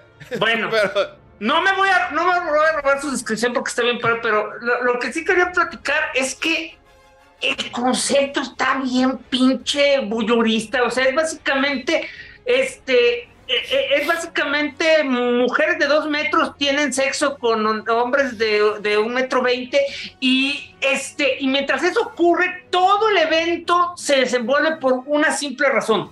Explica el evento que la razón por la que están teniendo sexo como locos es que de hecho se van a morir. O sea, saben que ya no tienen mucho tiempo y por eso se quieren reproducir. Pero estos dos llegaron a la conclusión que no quieren tener hijos biológicos, así que decidieron adoptar. Y es por eso que le van a pasar sus poderes a los este, a, los 10 elegidos. eh, Y, es que lo que- y la par- y la parte ridícula de todo este evento es que literal todo se va desarrollando por la necesidad de estos dos en crear a estos nuevos guardianes. O sea, si estos tipos se hubieran quedado con el resto de su raza a fornicar como locos, nada de esto hubiera ocurrido. Y además hay otra cosa. Los pinches, el, el- el- el- el guardián y la zamorana se la pasan viéndose así, bien malvados, porque todo lo que hacen es parte de un plan bien este, complejo en el cual están manipulando a otras personas y siempre están de, wow, no sabía que esto iba a suceder. Y luego ponían una cara bien malvada viendo al panel donde claramente sabían lo que iba a suceder. eh, mira, ahorita vamos a hablar de las particulares del crossover que son horribles, pero parte del concepto, y esto a mí se me hace, o sea, como, como crossover, como evento entre compañía, es uno de los mejores, yo creo que, que ha tenido deseo, fue que este, estos Manhunters estaban infiltrados cerca de los héroes de la Tierra, por distintos motivos.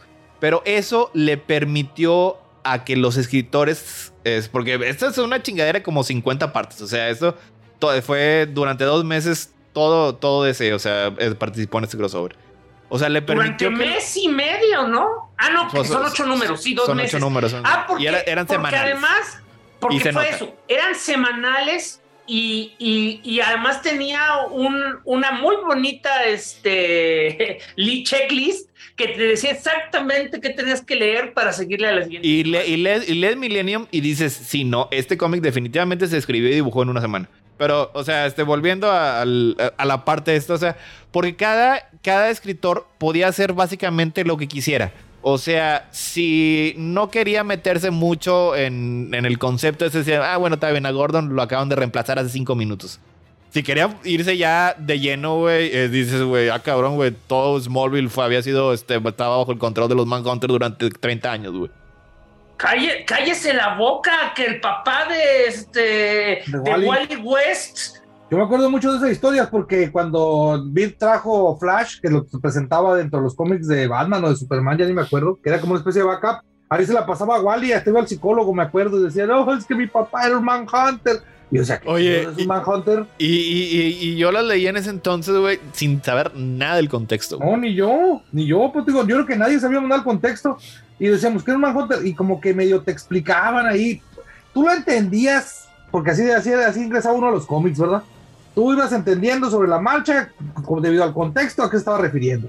Pero así como que, te dijeran. Que lo interesante, o sea, de, de, lo que dice que cada quien puede ser lo que quisiera, era precisamente, por ejemplo, lo que le pasó a Wonder Woman. George Pérez simplemente se pasó por el arco del triunfo, este, los elementos de Millennium, o sea, era. Ah, sí, Festos. ¿Era Festos? Bueno, uno de los. Ahora el sátiro es el. Pan. Pan. Era pan.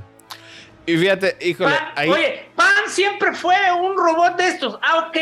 Pero en lugar de contarte de las maquinaciones de Pan, mejor, te, mejor me agarraste en medio de un arco en el cual estoy revelando que la mamá de Steve Trevor fue la razón por la que las, eh, las Amazonas decidieron volverme la Mujer Maravilla. Fíjate, ahí sí tengo que admitir que no leí esa parte porque él leí una vez el, el run de George Pérez y Mark Wolfman en Wonder Woman, güey. No quisiera volver a hacerlo, güey. Y, y, yo sé que se avecina algo, que un crossover que le va a dar a este, a este sus, buenas, este... Una buena competencia. ¿A poco? ¿Cuál sigue? Sorpresa. este, Todavía falta. War of the, Worlds, War of the Gods, dibujada y escrita por ah. George Pérez o sea, mira, George Pérez, George Pérez fue el Mayer original. Fue la prueba que un buen dibujante no necesariamente es un buen escritor. Pero mira, tiene, tiene varias cosas a su favor. O sea, porque yo sé que estamos haciendo mucho énfasis de que la historia de Millennium es terrible. Sí, sí es terrible. Pero el arte de Joe Staton es igualmente horrible. Güey. Así que. y al menos One of the Gods tiene un arte bonito. Y creo que esa dura cuatro números, güey. Esta, esta chingada es una mentada de madre de ocho números, güey. De ocho números, güey. Y hay un número que se dedica explícitamente nada más sobre números, güey. ¿Qué dices, güey? Ay, esa parte, yo sé que no lo entendiste y yo no puedo decir que lo entendí, o sea, no tengo idea de qué significa, pero entendí el concepto. Esos números básicamente están creando. No, sí, ya sé que, ya sé que está. Sí, o sea, pero la lógica que siguen, güey, dices, güey, este güey nada más está escribiendo por escribir, güey. Porque uno es el número del que viene en todo. Y dos es uno más uno, güey. Y así, así es todo el pinche número. Y dices, por favor, este, mátenme. Y tres es el número de la. Oye, y entre más, y es una de esas cosas que entre más lees, más confusa se vuelve. O sea, lejos de que te aclare algo. No, y deja eso, lo chingado. O sea, e, el hecho de que te dice que hay 10 y luego los van matando de poquito en poquito. Ah, espérate, es que e, e, esa parte la quiero dejar al final. Ya, los, los nuevos guardianes en sí. Porque. Ah, ok. nada más, otra, otra cosa que me llamó mucho la atención fue que como que había un premio de consolación o no sé, porque curiosamente yo no sé si estaba cancelado o no quisieron participar o qué onda, pero de hecho el equipo que no le entra al crossover son los Teen Titans. Y mm. Wally hasta pregunta, oigan, ¿y por qué no están los Teen Titans? Y dicen, oh, no, ellos son muy importantes. Este, eh, eh, Terra es de hecho uno de nuestros, de nuestros ah, este, elegidos. ¿Me la puede, no, nos la pueden este, presentar, por favor? ¡Terra se murió! De hecho, llega, hasta andaba ahí Oh. este Geofuerza, ¿no? Pero, Geofuerza, pero, pero no hay pedo, pero no hay pedo, este. Sí dijimos 10, güey, pero pueden ser 5 y no hay pedo, güey. Digo, Y todo, la verdad, y todo- y todo el mamotreto ese que les aventé de los números. la, la, la, la, la verdad es que es- es- estamos haciendo eso sobre la marcha, güey. No somos tan, espe- tan, tan, tan, este, tan específicos. Dos cosas sobresalen eh, en estas chingaderas. Y, y- y son las mismas dos cosas que consistentemente están muy por encima de la media. Otro, igual que el anterior, Suicide Squad. O sea, el de Suicide Squad es un pinche número, güey, con este drama en el que este uno de los miembros se sacrifica heroicamente después de traicionarlo, güey, y era el amor este de, de, de Rick Flag Jr. que este que lo había dejado abandonado. No, no, no, no, no, no está. Este, que a mí me gustó porque ese es parte de un mini evento dentro del evento. O sea, son como cuatro números en el que se dedican específicamente nada más a, mostrar este ataque en una de las bases de los Manhunters, güey. Y luego, este, también, eh, eh, ese solía ser un cómic muy denso, pero ya ahorita, después de, de haberlo leído eh, por primera vez en siete, no, nueve, vamos a decir que 11 años, porque yo me acuerdo que cuando Héctor me los pasó y, aprendí a, encontrar cómics viejos, hace ya buen rato.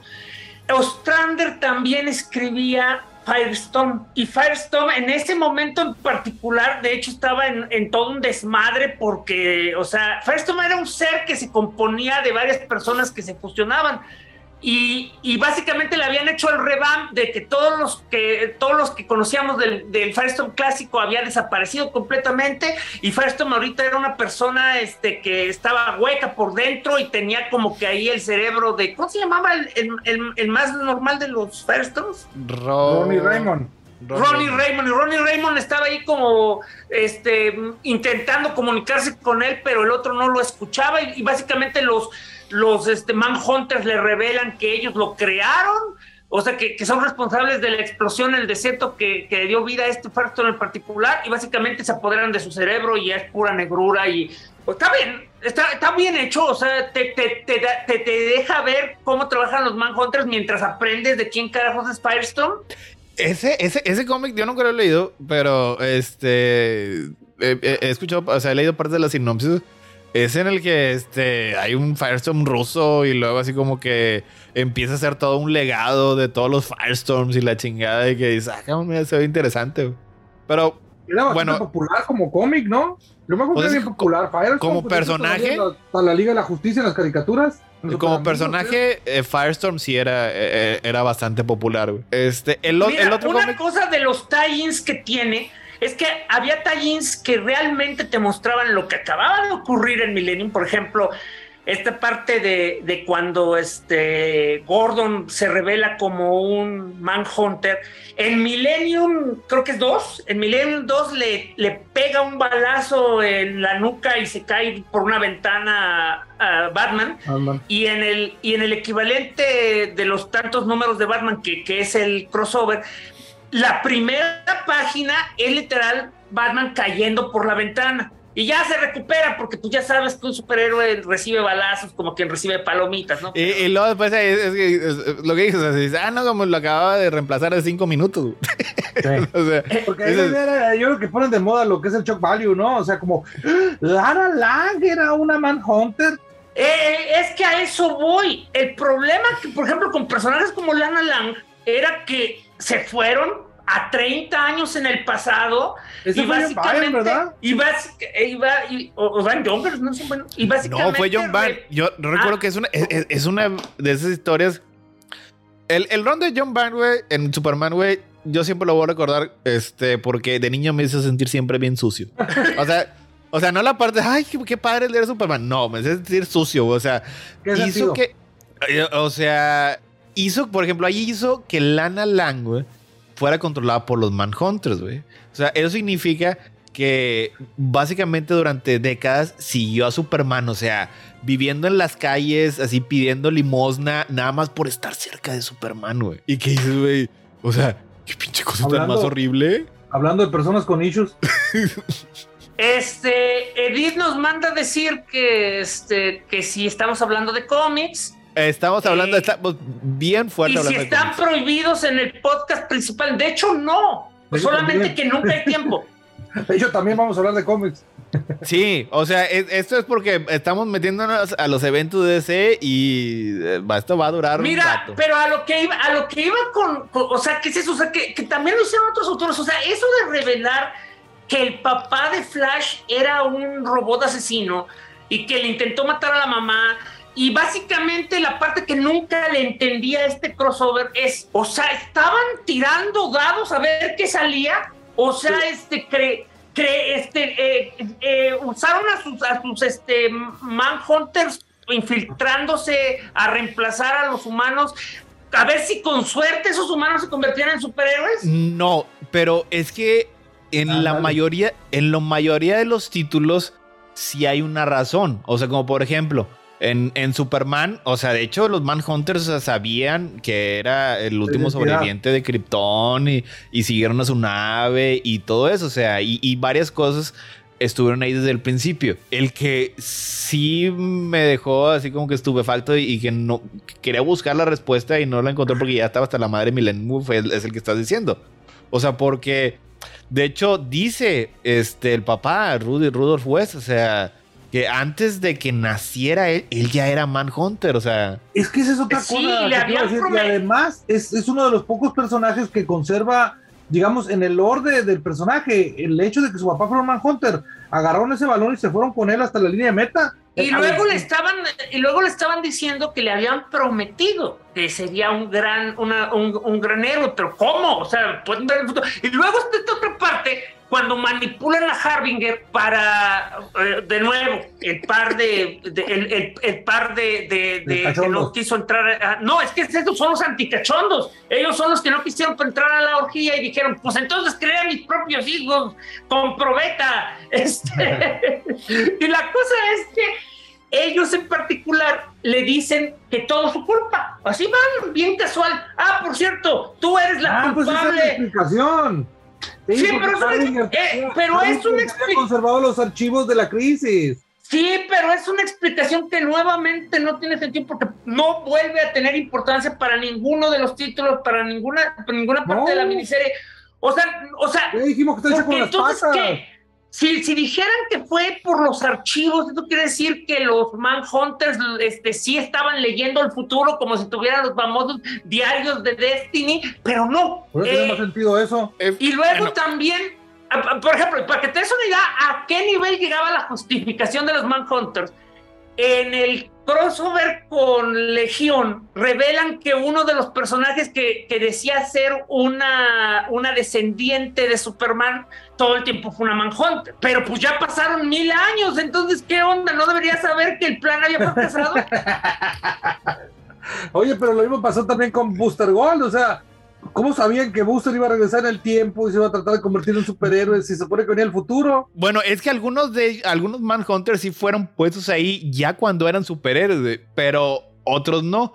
Y Bueno, Booster no debería saber del evento de los Manhunter. eh, eh, creo que muchas cosas esas lo justificaban con que Booster no sabía nada. O sea, Pues sí, porque sí, este no estaba al, Eh, Sí, nada más de- de- rápidamente, de hecho- Flash de hecho, en, en este- estos, en estos tiempos está, era escrito, escrito por Mike Baron, güey. Que ahorita es uh, una pinche derechista bien despreciable, güey, de la misma calaña que Chuck Dixon y todos esos gamer Ah, ga- gators, güey. Y, y, o sea, y desde entonces, me güey. a perder mis, mis escritores. Pero, ¿por qué te lo he hecho perder? Es terrible. O sea, y, eh, eh, digo, De, volví así. de hecho, de, Pero tengo de- cariñito porque así empezamos con. con Mira, porque recuerdo, y creo que es, es, es- es- Entonces es- yo también es- Punisher ese güey. Eh, Es justo Toño. aquí en, en este, en, en este crossover, o sea que en, en ese entonces eh, Wally andaba con Tina McGee, que era como 10 o 11 años mayor que él, güey. Y Ah, en un momento, en, en un punto, la mamá se iba a vivir también con ellos, porque, en ese- porque Wally acaba de ganar la lotería y tener una animación muy gigante. Ay, Y- yo, y- yo y- a la mamá. Y, to- y, y nada más se la pasan echándose madres, o sea, la novia y la suegra. O sea, es un pinche estereotipo, güey, pero así bien ofensivo, güey. No, y de hecho, si esas Y luego estuvo vamos. bien raro eso de la lotería también. Espérate. espérate, Toño. Y de hecho, yo no sé por qué dices que, que, que te estamos arruinando un cómic. De hecho, te lo estamos mejorando porque ahora que sé que Ahora es un escritor. derechado, ahora que sé que es un derechado, por lo menos ahora ya tiene sentido el personaje de Chunk. Que ya después. absorbía cosas, ¿no? Que se le tragó un hoyo El que absorbía cosas porque era un hoyo negro. O sea, eh, o sea, básicamente para. O sea, Chunk representaba la seguridad social de la cual abusaban los negros.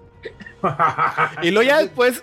Y, y- y ya muchas cosas este, ya las arregló después este William S. Loebs cuando lo empezó a escribir. Y, y pues ya después vino Mark Wade, güey. Y No, pero se ve que a William Melder Love le costó un chorro. Fue cuando medio Eh. se puso interesante, porque la neta, con los otros. No, es que- pero es que no era aburrido, era también bien pinche. Ay, sucio. Ofensivo. Esa es la palabra, era ofensivo. O sea, de hecho, como alguna vez dijo Héctor, ahora, ahora ya respeta al otro. Pero antes decía, antes de Wade, Flash no Es- no- es que, Barry eh, Allen, era bien Wally aburrido, pobrecito. Era el niño que quería ser Barry. Y todo el tiempo se la pasaba llorando. O sea, aparte de sus conflictos y por los que iba al psicólogo era porque no era Barry. Es que Mendel Loeb, o sea, sí tiene es un, de- de- un corazón más grande en el pecho, güey, pero, ay, güey, digo, así como quiera, no, no, es, no es uno de los mejores. Melder Love, el que creó la idea del, del, del rayo que es, que, que es Barry Allen al mismo tiempo, es él, ¿no? Sí, se me No, hace que ese sí. creo que fue Morrison.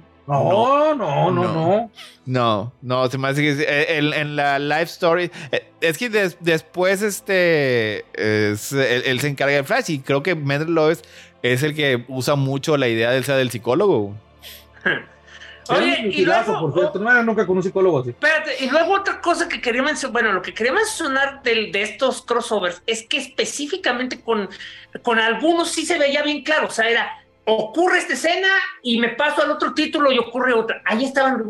Los de Superman no tienen pies ni cabeza porque cada título de Superman presenta el evento de distintas maneras. O sea, hay uno en el que este, eh, en el que la la, la Lana Lang le dice básicamente que ella ya sabe que no va, que, que no es posible chantajearlo, así que solo tiene una opción. Escribir como Clark Kent, este, que, que los que, que el asunto este del Millennium es malo, o este le va a revelar a todo mundo su identidad secreta. Y en el otro, y en el otro este cómic, Lana literal le arranca la camisa sin decir agua va, pero afortunadamente ese día este Superman no traía, eh, había olvidado la ropa interior y este y entonces Lana sale volando ya transformada en un robot y este y luego Lana de todos los personajes es la única que parece mantenerse como humanos, entonces no queda claro si son reemplazados por los robots o controlados por los robots o nunca Ah, bueno, es fueron que- humanos y siempre De hecho, eh, eh, eh, eso sí, sí, sí lo mencionan este, varias veces. O sea, ese es el. Los Manhunters se convirtieron en un, en un culto en muchos de los planetas en los que se establecieron. Algunos eran robots, otros eran nada más acólitos. O sea, este. Incluso en la misma historia de Superman. O sea, los dos principales Manhunters eran Lana Lang y el doctor, el, el único pediatra que había en Smallville. Pero el. eh, papá de Lana Lang, de hecho, ¿no? no, no, no era el papá de Lana Lang, era este otro doctor. Pero por ejemplo, a ese doctor sí lo reemplazaron este el- un, un robot a él y a su esposa. O sea, los dos or- originales los mataron. Pero Lana Lang no fue reemplazada, o sea, porque querían que continuara este el Lana, pero este otros personajes sí eran así reemplazables. Este, también quería mencionar este Justice League, que ya para ese entonces ya era Justice League International, güey. La verdad es, sigue siendo este un gran título. O sea, ellos revelan Es lo que único bueno. eh, ellos, o sea, este Giffen y demás revelan que Suicide Squad es bueno. Ah, que también, también. Rocket Red era uno de los este eh, era uno Era de los un Manhunters. Manhunter.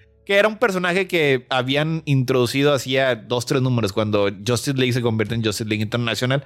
Así que era uno relativamente nuevo, pero como quiera, Este este. Este Eh, no era Dimitri, ¿verdad? No, no, no. no, era. Es yo, yo sí me que. saqué de onda porque pensé que era Dimitri cuando estaba leyendo y dije, no. No, el que. Lo que pasa es que cuando ya lo derrotan, lo destruyen y lo reemplazan, eh, ahora sí es Dimitri. O sea, porque como parte de ser Justice League Internacional, es que tenía que tener varios miembros internacionales. O sea, como este, como este, este resultó ser un Manhunter, pues como quiera los rusos, este, le comparten, o sea, le dan otro miembro de, de los Rocket Reds. O sea, el, el otro número es cuando atacan el, el, el mundo de los Manhunters, que es el que bueno, no, el que lleva a, a la otra, a la dimensión. Pero bueno, antes de eso, ahí en el mundo de los Manhunters se encuentran a otro personaje clásico que es Gnort. Nort. Ñort, Nort. Nort. Ñort, Ñort. Ñort. Que este es, es- es un Green Lantern. Es, la verdad, como chiste está con madre. O sea, es, es un, es un Lantern acá Ah, sí. bien, bien idiota. O sea, que dice. Pero es que lo que pasa es que eh, eh, mi tío tiene muchos palancas con los guardianes, por eso me dieron el anillo. Sí. ¿Qué no? ¿Qué no pues, le dieron el anillo? Porque específicamente fue cuando un, un guardián estaba bien loco y, y decidió que iba a ser bien chistoso tener al tipo más incompetente como guardián. No, aquí Digo, literalmente lo dice de esa manera. O sea, mi tío es un guardián super. No, no, sí, pero a lo que voy que esa no era la justificación oficial que eventualmente era porque había un guardián que se había vuelto loco y lo escogió precisamente porque le dio mucha risa la idea de Juan, Juan, Juan, Juan, seguramente será muy gracioso tenerlo aquí. No, ese es el guardián que se vuelve loco. Todavía faltan unos 3, 4 años para eso. Eh, pero igual, también. Hablando, hablando de, de linternas, o sea, y aquí donde vemos a, Guy, a, a Guy, Guy Garner con su nueva personalidad, ahora todo tranquilo, todo amable, todo, ay, por favor, no les peguen, hay que tratarlos con cuidado. Eh, Es que ya para ese momento en la Liga de la Justicia estaban, estaban manejando esa, esa trama. Cada cierto tiempo Goy pasaba de bueno a malo y nunca explicaban por qué. No, en esa, en ese, en ese particular sí. Lo que pasa es que tenía, tenía daños, había quedado con daño cerebral de, de todos sus accidentes, güey. Cuando le da el chingazo Batman en el clásico One Punch, Así Man, lo resetea. cuando despierta, despierta este como ese, eh, como el, el guy buena onda. Y luego después ya pasan unos números y es cuando empieza así como Se que a. a- a- a regresar una y otra vez. O sea, pero sí hubo unos, creo que fue un año en el que Guy Garner tenía esta personalidad de que era, era Sí, puro amor. bastante. Pero hasta Y que luego después- con Lobo y Lobo vuelve a resetear y se vuelve otra vez a hacer. Eso me confundió mucho, no manches. Y luego después, mira, ya No, regresó Bote. Estamos, habla- estamos hablando que se necesitó, creo que cinco, seis o siete años. Fue hasta Warrior que retconearon eso diciendo que era su gemelo malo de, de una de, de- de sus padres extraterrestres. Y el que, el, el que le cambiaba la personalidad. Porque este, si me hicieron raro, ah, Buster, tú eres un buen amigo, vamos, golpeame, no le hace. y la explicación oficial que, bueno, es un retcon que hizo este, el, el pedófilo. Por lo que no están escuchando, eh, después, unos años, unos años después, el escritor principal de Green Lantern era un tipo llamado Gerard Jones, que hace unos años este, lo metieron a la cárcel por pedófilo. Pero bueno, él fue el que dijo este, que... eh, ¿Sigue en ah, prisión o ya salió? No lo he seguido su carrera, la verdad, con No, está en prisión. demasiado interés. Pues, digo, o sea, que eran unas personas, este, eh, eran unos, unos seres espaciales que para atacar a los guardianes, o sea, decidieron darle, este... Lo que pasa es que, pues, en, en este punto no habían los guardianes, porque recordemos, estaban teniendo sexo espacial. Pero eventualmente regresan. Y luego después, eventual, y luego después, este, eh, eh, en una, estaba con Guy Garner y les habla, oye, ¿qué pedo? ¿Por qué le dieron un anillo a este güey? Y, y Ignor dice, ¿por qué le estás diciendo a ellos? Ellos no son los guardianes. Yo, pues ellos son los guardianes, ¿cómo que no son, güey? No, así no son. Y luego los el guardián dice, no, nunca le hemos dado este, ningún, ningún Ah, anillo eran a este tipo. guardianes falsos. Eran unos guardianes falsos, sí. Pero aquí cuando lo ¿Y crearon... cómo, y, y- y cómo pudieron llegar y pretender ser guardianes y agarrar los anillos este, sin que nadie se diera cuenta? O sea, nada más eh, hicieron esos dos. Sí, pero, pero a lo que voy es de que los anillos no deberían poderse nomás crear porque sí, aunque sean solo uno. O se encontraron una manera de, este, de, de meterse. Pero bueno, esa es la explicación oficial. Aunque ahorita, pues sí, se supone que sí eran, este, digo, sí, sí era un Green Lantern, pero la verdad este es, es bastante este, gracioso. me sorprende que todavía siga haciendo un, link- un Green Lantern, no sé, lo acabamos de ver en The Human Target. Mm, ya te dijimos que, ya quedamos claro que la Human Target está en este momento en el mundo de la JLI. Y puede o no que ni siquiera esté ocurriendo más que en la cabeza de... Eh, Eso lo dices tú Chase. nada más, güey. Bueno, o- eh, digo, vamos, este, eh, eso A lo ver, vamos a Toño, discutir. ya van como... Puede editar. Ya van como cinco cómics que acaban con King revelando que todo Pero está no va a pasando ser en la aquí, cabeza del... aquí no va a ser, güey. Ya- Vamos, vamos, mañana vamos a hablar el jueves de eso. Ya le- el jueves, el jueves lo discutimos, pero este sí sigue existiendo Ñort dentro de la continuidad. O sea, tengo la idea de que sí. De hecho, una vez le preguntaron a Jeff Jones y dijo específicamente, eh, Ñort sigue estando perdido en acción. O sea, él sigue, sigue, sigue vivo. Hasta que un día ande de buen humor. Creo que también revelaron que era, que, era primo de Larflis o alguna cosa así. Pero bueno, ah, faltan muchos. faltan todavía muchas décadas para eso, güey. Ahorita vamos a lo que es el este centro. El centro de, de, Millennium. La presentación de los nuevos guardianes. En lo que es. Eh, antes de que hables de los nuevos guardianes, puedo comentar así rapidísimo una cosa que me llamó mucho la atención de este crossover. Que fue que, a diferencia que la parte de Blue Beetle. no que la parte de Blue Beetle, de hecho, fue bien importante para la trama porque a Blue Beetle le tocó ir a, rescatar a uno de esos guardianes y se le murió porque. Ay, pues es que eh, eh, ahí va. Tío, o sea. No, no, no, bueno, ya sé, ya sé. Ahorita lo voy a platicar, pero esa parte nomás que quiero mencionar. Es algo que no pasa dentro de la miniserie. Es el único evento que tenías que haber leído un crossover sin que te digan que ese crossover lo tenías que seguir de sí o sí y ya, a ver, platica. pero eh, eh, en Oye, el... yo sentí que pasaron un chingo de cosas en, fuera de cámara. Sí, sí, sí pasa, sí, sí pasa, o sea, si nada sí más pasa, pero este es el más importante. Digo, bueno, sí, hasta eso, sea, yo creo que si solo te quieres sujetar a lo que es la tortura de leer los ocho números, de perdido en un, en un panel te lo explica, aunque te quedes con la idea, chinga, esto dónde pasó, güey.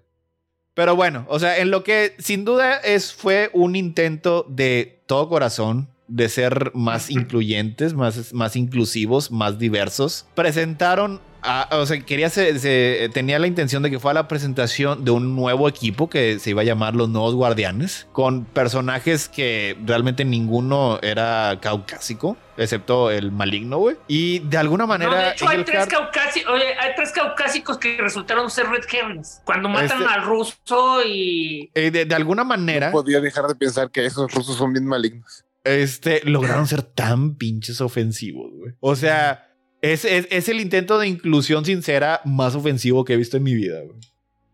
Nunca debes poner a un blanco a hacer esas cosas. O sea, como por ejemplo, ese que dice parte falange, alguno de los de los 10 que bueno, ya eran 9 porque ya Terra se había muerto, pero lo, lo reemplazaron por este un personaje eh, Jason Woodrow, que era Floronic Man y que luego después le dieron el nombre de Floro. Este, bueno, uno, uno de ellos, uno de los personajes era una, una mujer este, musulmana, iraní, güey. Y la pedrean en las calles, güey por, por blasfema. O sea, son todos los estereotipos posibles. O sea, ella es básica, o sea, básicamente ella ama tanto a su pueblo que en lugar de irse a América para, para salvar al mundo, dice, no, este Dios que vino del cielo, me, ah, porque además confunde a Blue Beetle con un ángel, así que dice, o sea, me, me, acaba de escoger como profeta y en lugar de ir a América a explicárselo, mi pueblo me va a entender. Y el pueblo dice, Dios santo, está hablando, ¿cómo que una mujer va a guiar al mundo? Es blasfemia, mátenla. Ah, bueno, espérate, nada más. tengo que antes, de que, antes de que se me olvide, güey. Porque e, es del anterior de Legends, güey. Me sacó un chingo de onda cuando Len Wayne escribe a Rick Flag diciéndole a Amanda Waller, güey. ¿Qué tienes en esa cabeza de recogedora de algodón, chinga? Me ¡A la madre! ¿Qué pedo, güey? Es, para pues aquí mismo la de. Ahora el Millennium es donde sale toda la trama esa de, de Pie Face. O sea, ah, ya sé, y lo dice literalmente Hal Jordan. Yo sé que Pieface tal vez no sea una forma correcta de referirme a una persona esquimal, pero pues Pieface. No, de hecho, ¿cómo lo explicó el otro? O sea, e, es que además cada quien lo dice por su cuenta. En el primer número de Millennium, a Tom, ¿cómo se llama? ¿Tom qué? Tom Kalmaku. Kalmaku. Tom Kalmaku básicamente responía por qué le dicen Pieface. O sea, dicen que le dicen pie face porque él es el, este, el pie in the face. O sea, es la burla. Cuando Jordan lo explica, pues se regresa a la antigüedad que le dices pie face porque existía un, un helado, o el helado esquimal, como le llamaban, este, porque, lo, porque eh, las neveras que se vendían en ese entonces, o sea, no, no, no eran eléctricas, entonces vendían el helado, que era un sándwich de helado de vainilla, y lo, eh, lo vendían con, un, con, una este, vasija de arcilla que se tapaba y que estaba en forma de un esquimal. Y por eso le decían pefes. O sea que para que se den una idea, es como si ustedes agarraran una persona este, afro, de, afromexicana y dijeran que le dices negrito no por el color de su piel, sino por el pan bimbo. Por, por, por el panecito. Este, obviamente la estrella es Gregorio de la Vega. Extraño. un personaje que está hecho enteramente de estereotipos, güey. Es un, No. es un latino. Estereotipos este, gays, estereotipos latinos. Y cuando hablamos de estereotipos, ni siquiera hay nada redimible en esos estereotipos. ¿eh? O sea, Tiene Oye. un bigote fabuloso. una capa fabulosa. Digo, y el igual- peinado al final, what la madre. oye, así con los esos y Sí. recuerde, en e- este, este Me experimento duró. Hasta lo puedo ir hablando. Unos, este, 12 unos 12 números. números. O sea, no Yo duró no mucho. puedo. Este personaje, o sea, acabó muriendo de SIDA, güey. Y fue un SIDA que, que este. Super sida. Se Con- le pegó un contra- vampiro. contrajo, ¿Sí güey, con una mordida, güey, por un vampiro que tenía esa, esa habilidad, güey, que se llamaba Hemogoblin. Hemogoblin, güey. ¿Qué dices, güey? Ah. Te cómics. quebraste mucho la cabeza haciendo esta historia, ¿verdad? Oye, quiero que Bote nos diga que ya, que ya está entre nosotros, güey. ¿Qué, ¿Qué te hizo sentir? Qué este- que- Ganas de golpearnos. Pe- pe- pero primero El descríbenos, el lunes ¿cómo había- describiste? lunes- La hiciste sonar mucho más interesante de lo que era. ¿Cómo la describiste? Mm, Dos que viejitos en el Lo, monte. lo único que recuerdo, sí, que al, al principio todo empezaba como unos viejitos contándole a sus nietos cómo se fueron a fornicar en el monte. Y luego, y luego llegó, eh, Bo- y luego llegó Toño para decir, y luego, eh, y luego es como el abuelo se fue a matar al diablo en el cerro y les dije a los dos, ya dejen de, de hacerla sonar interesante. Porque no lo es. Pero bueno, ahora sí, Bote, dinos que, que- di- di- dinos que, que- qué te despertó, que cuántas pasiones te despertó Mira, yo, este. yo, yo justo el, el lunes, sí, el lunes, ayer, les estaba explicando que había ido a ver una película que me había hecho sentir como si se me hubiera acabado el papel en el baño. Esto fue 20 veces peor. Porque el lunes, el lunes tuve la respuesta, la- fue fácil la solución, nada más me pasó el otro baño. Pero aquí, pues yo creo que ¿Qué estaba. pasas al otro evento? A- a- Aquí, aquí la sensación fue, no manches, no, no me puedo parar, este, si, si, si no me seco, se me, eh, si, si no me limpio, se me va a secar y me voy a morir aquí, de, como los rusos que se quedaban congelados con el ano en congelado.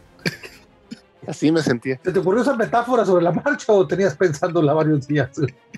Eh, no, es No, pues, que no le ocurrió en la vida real quedarse sin papel y lo dejó traumatizado. Y luego después, Lleva una semana, lleva una semana rumeando eso. No Y lo- y lo- saber y luego después leyó leyó Milenio. y fue todavía peor, güey. Y sí lo es, o sea, lo peor es que no puedo negar que sí lo es. Además era, ese- A ver, pero era como ver, era como leer Avatar, no se acababa nunca. Oye, se nos va el avión. A ver, este. Héctor, Héctor, Bote, ¿qué te gustó? Bueno, no te gustó nada, pero ¿qué tanto no te gustó? ¿Qué tan aburrido era? ¿O qué tan what the fuck? ¿O qué? Eh, primero empezó WTF, lo cual era, era divertido, pero entre avanzaban los números, o sea, yo te juro que cada vez que me sentaba a leerlo me quedaba dormido, güey. O sea, no importa que estuviera en el baño, en la cuarto, en- o sea, no. pues, Caminando. caminar. en, el, en el carro estaba en un alto y me ponía a leer y, me- y de repente me pitaba, ¡eh, güey, muévete! Bueno, En serio que fue difícil. A ver, pero. Porque, eh, ni siquiera era entretenido, o sea, yo, yo me imagino, me, me imagino en mi, en, mi, en mi perversa mente que lo que no se veía en pantalla era más divertido, porque no, no mames. Héctor, y luego lo el- que El, el, el los- fue en el penúltimo número y dije, ¿y ahora de qué bata chingas va a tratar el último número? Pues nomás fue de darle nombres y poderes a los güeyes estos inútiles que nunca hicieron nada. Pero su- muy importantes. Pero eran muy importantes porque si no, este, no podrían salvar el mundo.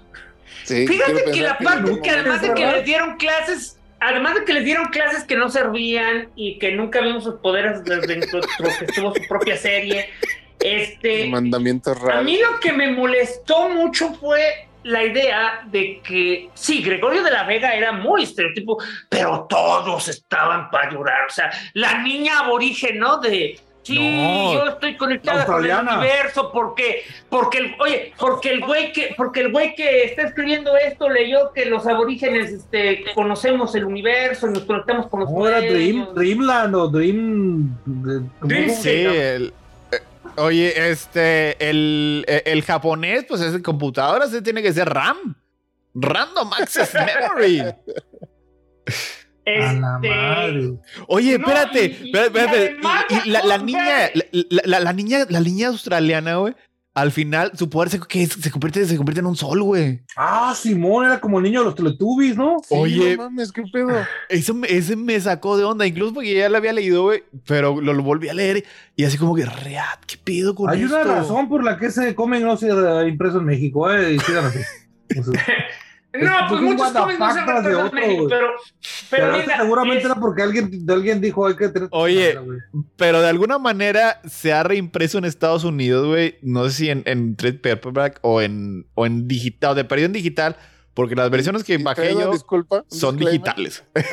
No, y en España también la publicaron completa, pero mira, ahí te va, por ejemplo, una cosa que me, que, que conforme los van transformando, o sea, es, es así de, ok, no solo te vamos a hacer este, eh, ¿cómo se llama? Te vamos a hacer súper poderosa, te vamos a cauquetizar, porque por ejemplo, la China, este, que, que, que pare, o sea, ya era 1989 y se visten como la China comunista de Mao. Pero ok, ok, ok, vamos a pasarlo por alto. Bueno, pues esta mujer es transformada en gloss. Para esto es tan chaparrita que, que está a la altura del maltusiano. Ah, bueno, pues una vez que la transformen, ya miden un metro setenta, este, trae traje de baño que todos sabemos es el, este, es, el- es el, es el, es el uniforme oficial de las superheroínas. Un pelo que le llega hasta este, los pies, de los dedos de los pies, un pelo pelirrojo y se llama gloss. Gloss, brillo. Oye, ¿y cómo funcionaba la selección? A ver, se supone que estaban seleccionando a los 10 mejores candidatos de alguna manera porque van a guiar a la humanidad, la van a salvar. No sé qué diablos iban a hacer. ¿Y cómo chingados eligen a un racista, güey? Y, oye, es un racista que está en casi todo el número, o sea, y siendo bien racista Sí. y bien horrible. Era O sea, no racista. sutileza, o sea, soy bien racista y ñaca ñaca porque soy sudafricano. O sea, y al final- por ende somos racistas. Se, se, se convierte en el villano. Es el villano, me imagino que es el villano de la serie, güey. eh, Pero Pues es que, pues es que de hecho que no era parte del plan, o sea, siempre me quedó la impresión que estos güeyes este, este, tenían el plan de que los 10 que iban a elegir no eran realmente los 10, era por eso de que no se sorprendían de, ah, se nos murió la musulmana, ah, se nos murió el ruso. Este, luego tenemos, a ver, quién salió, como dice Ram, el japonés se volvió Ram, este... este Floro, pues Floro ya Eh. tenía poderes. Jet es, es la. er- Bueno, antes de Jet, extraño. A Gregorio de la Guerra lo vuelven un mago y lo llaman el extraño. Ah, además, a- a- además, este, O sea, se va- se- perdón, se tú, va- tú. por alguna razón, los Espérate, otros Gregorio de la se Vega- están pudriendo. Es- Gregorio de la Vega no tenía poderes antes de que se lo dieran los guardianes, o sea, no era un mago antes. no. No, ninguno de ellos tenía con la poder. idea de que antes de que era una especie de mago y nomás le echaron. Es que eso, los, es, es que eso está en tu mente gracias a la- al poder del retcon. El Redcon. O sea, en su, en su reaparición triunfal hace a dos años, año y medio, en, el- en el especial del De la- orgullo LGBT, te revelan que esas cosas Oh, que pasaron le, es- le debieron haber pasado a otra persona porque él siempre fue chingón y básicamente era el Doctor Strange de... Es que fue, de- fue de- del universo desde antes, o sea, eso lo trajeron de vuelta para este, la serie de Midnighter, creo. Sí, Este, en Midnighter o- y Ah, en- ah, en Midnighter. Midnighter. Era, Y era que- un personaje de pollo ahí. Que sí, o sea, y es, pues, es- obviamente es una versión, este, mucho, pues básicamente, es, es Doctor Strange, este, tiene el, tiene el Es, es nombre. Doctor Strange, pero sin, sin el doctorado. Y, y- y le queda, digo, es, es un buen personaje, o sea, simplemente no lo dibujan de esta manera tan... Ay, no. Racista, homofóbica, Homofóbica. este, O sea, Y bien hasta el, orgulloso él. Ah, sí, extraño. Significa extraño y justo como soy. Y luego funda la JLQ, y el Q. Y luego, este, y, y- y luego la, la africana que se llama Celia la convierten en Jet, o es brasileña, no sé, pero se no, convierte Jet es, en es, Jet. es, es- un eh, eh, es un personaje bien extraño que tampoco, bueno, la verdad no entendí ninguno de ellos.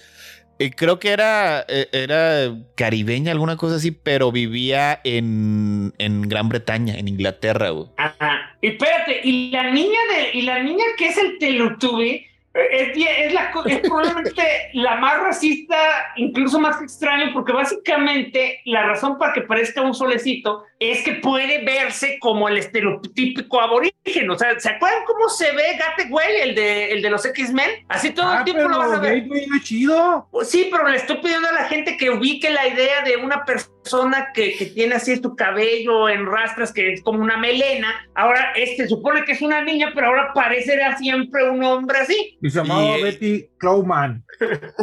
O sea, y al final, pues sí queda compuesto ya el. Digo, porque unos se mataron y pues el racista se convierte en el enemigo. Y, y- y quedan cinco, ¿no? Son, no, son seis los, los guardianes. Ah, y, espérate, y además está bien pa- y, y Ay. además está bien padre porque cada que daba un poder se iba muriendo el este La Zamarona y el guardián. guardián. Al final Y quedan todos el- chupados. Y, ajá, y el floro, de hecho, les Y no dice. por lo que creíamos. No, y no, es- o, o sí. Oye, oye, pues no, no, Pues no sí. vimos. O, o- o sea, ¿cómo, cómo estaban, cómo estaban este, haciendo Yo- ese tipo de cosas? Yo nomás veía, yo nomás veía que de un panel al otro, pero lo que pasaba en medio de los paneles no sé. Oye, Oye. y el Se- se floro llaman en gutters. un momento de, oye, y el floro en un momento de, pues no sé, les dice, a mí no me des poderes porque yo ya tengo poderes. Que por cierto también está bien confusa su entendimiento de, de, de- de su lugar con el planeta Tierra porque se la pasa diciendo tontería y mumbo yumbo, que del verde, el púrpura, Ah, eh, Qué largo. O sea- Es que lo que pasa es que este eh, eh, Man, pues era. eh, a- a- anduvo con Swamp Thing Swamp cuando Thing. lo escribía Alan Moore, Alan y- lo hizo parte del verde y todas esas cosas bien pinche interesantes, este, porque pues Alan Moore en ese entonces escribía interesante. Y luego después agarra a este güey y pues. y, güey, todo lo que- cada vez que trata de decir este algo así como que profundo, interesante, güey, se cae en la madre.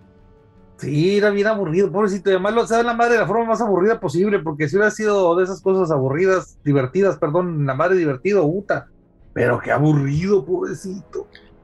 No les recomiendo, Y- la verdad, este, este crossover. No, O es, sea, es terrible, pero nada más, para, nada más para darle la conclusión. Y entonces Harbinger, que salió, regresó y fue como con un McGuffin, se termina volviendo la líder del equipo. Oye, espérate, ¿Pero ¿y qué pasó con Tom, corriendo? Tom Calmacu? O sea, Tom Calmacu de- lo rechaza, ¿no? Porque tiene lo familia. rechaza porque él sí tenía este eh, familia, hijos. Y, y en un momento. como veía, veía que caían como moscas. Oye, y en un momento que sí estaba bonito, porque, pues, o sea, nadie le, nadie le, le, le echa la culpa ni lo esto. Le dicen que, ah, no te apures y estuvo chido estar contigo y bla, bla, bla. Y luego de todos modos, ups, tienes poderes, no sabemos cuáles, pero claramente ya estás brillosito. Es que el poder siempre estuvo en él.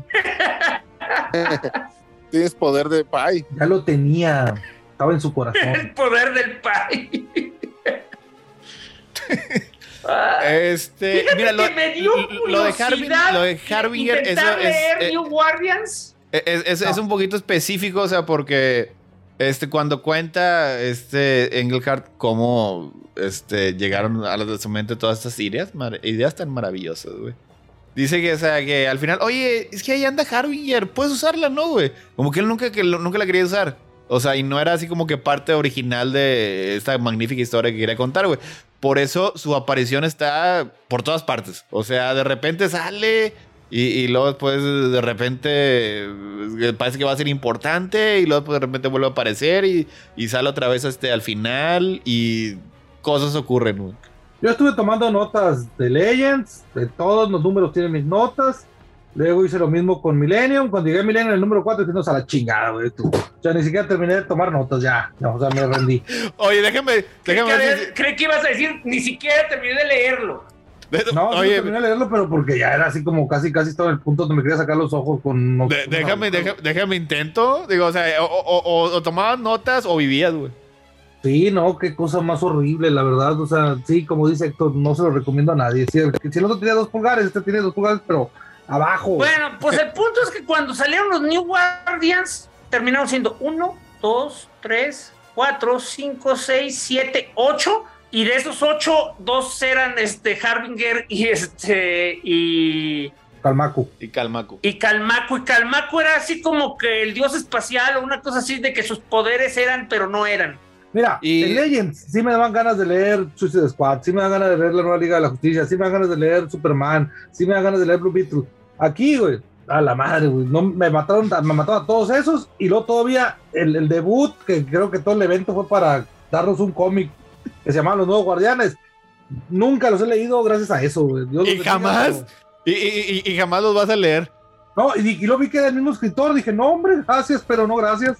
Oye, es que fíjate, e- e- eso sí es, es- eso es, es una manera así como que eh, moderna de escribir un crossover, o sea, porque ya después eh, este tipo de, de eventos eh, estaban enfocados en un escritor que tomaba las ideas que tenía en, en su título que estaba trabajando en ese tiempo en particular, güey. Que es especialmente eso, o sea, esto viene de todo lo que había escrito en Green Lantern, güey, y continúa en este en New Guardians y pues ya poquito después de esto ya cancelan su título el de, el de Green Lantern y, y lo mandan Y ya a- nada más para, a- a para- Backups. porque si no lo decimos explota o- y va a explotar contra nosotros, ¿eh? Entonces, es para darle paz mental a, a Toño, a lo que tanto se, re- se, se refería que fue que fue una este ho- hoy esta semana aprendimos cosas horribles o, o las reaprendieron. Yo en mi caso las aprendí. Este eh, algo que fue un enorme, enorme arco de este escritor para Hal Jordan era justificar su relación con una niña este, que le triplicaba No. la edad o algo así. Ay, bueno, si ya se quieren, No. este, que quieren acabar con esa, este, eh, bonita, este, idea.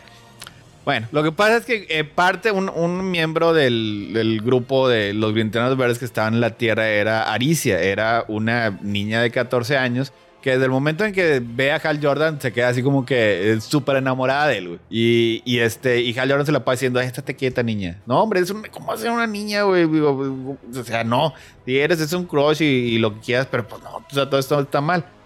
Y como el, el anillo de las linternas verdes responde a la voluntad del portador, güey, lo que esta niña quería crecer para que Hal Jordan se enamorara de ella. Así que literalmente eso ocurre en un número, o sea, este, ella crece, güey, y, y Hal Jordan, "Ah, no, sí soy.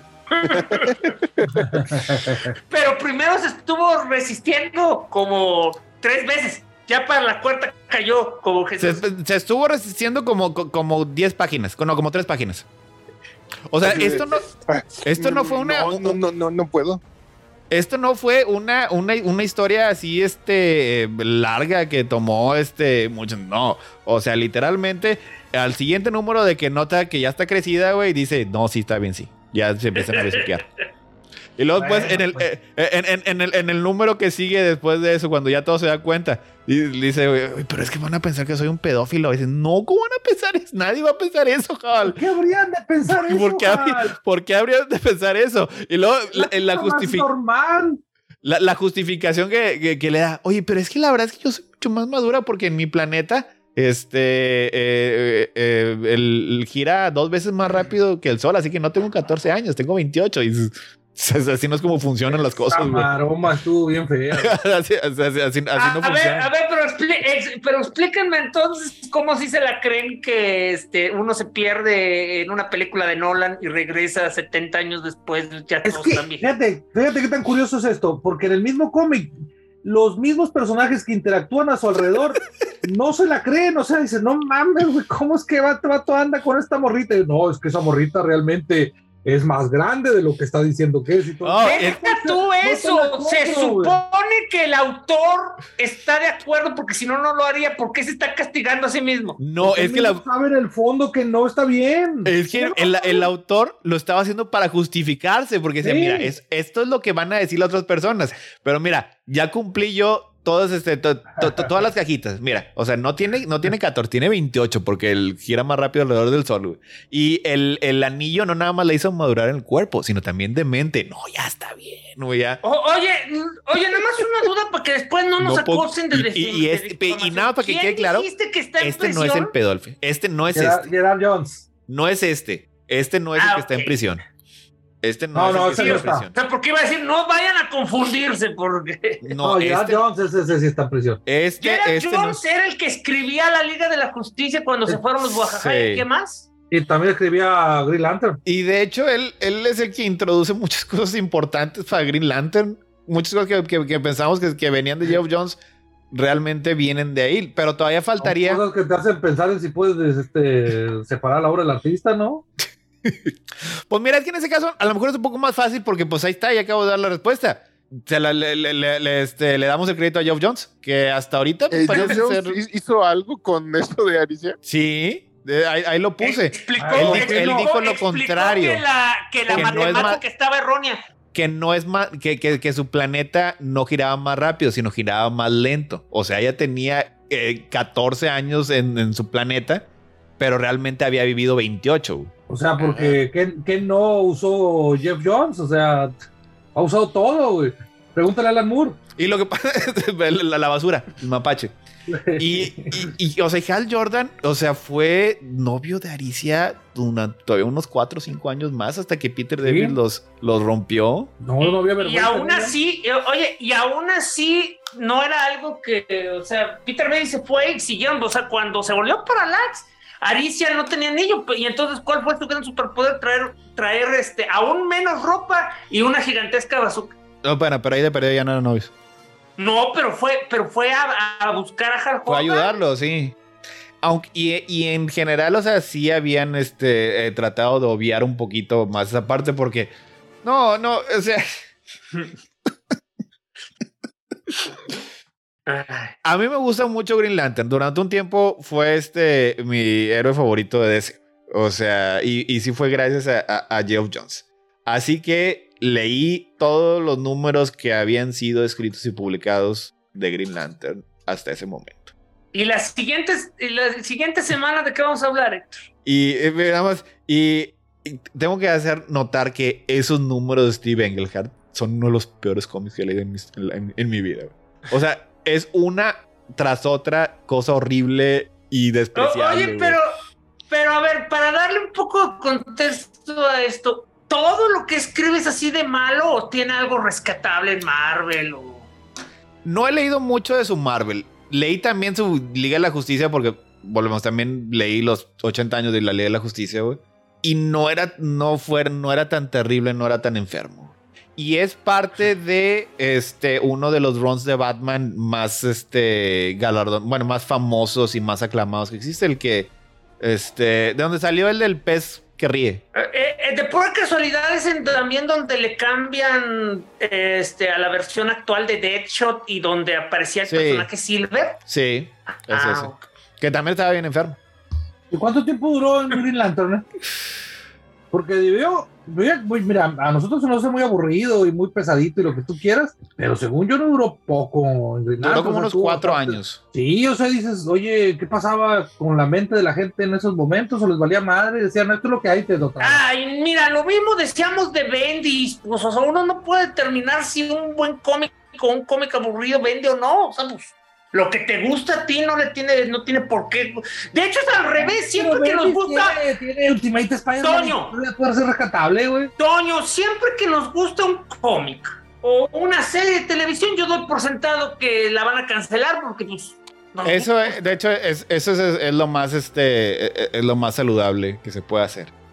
Este, vamos a continuar con todos este, los eh, eventos de DC. eh, aproximadamente una vez al mes. Así que este, la otra semana a las nueve y media ya regresan los Falange Special. Este, ahorita nos va a decir Falange de qué va a tratar. Eh, en Vamos la- a hablar de caricaturas. Va, eh, continúan las caricaturas y este, dentro de una semana regresamos aquí.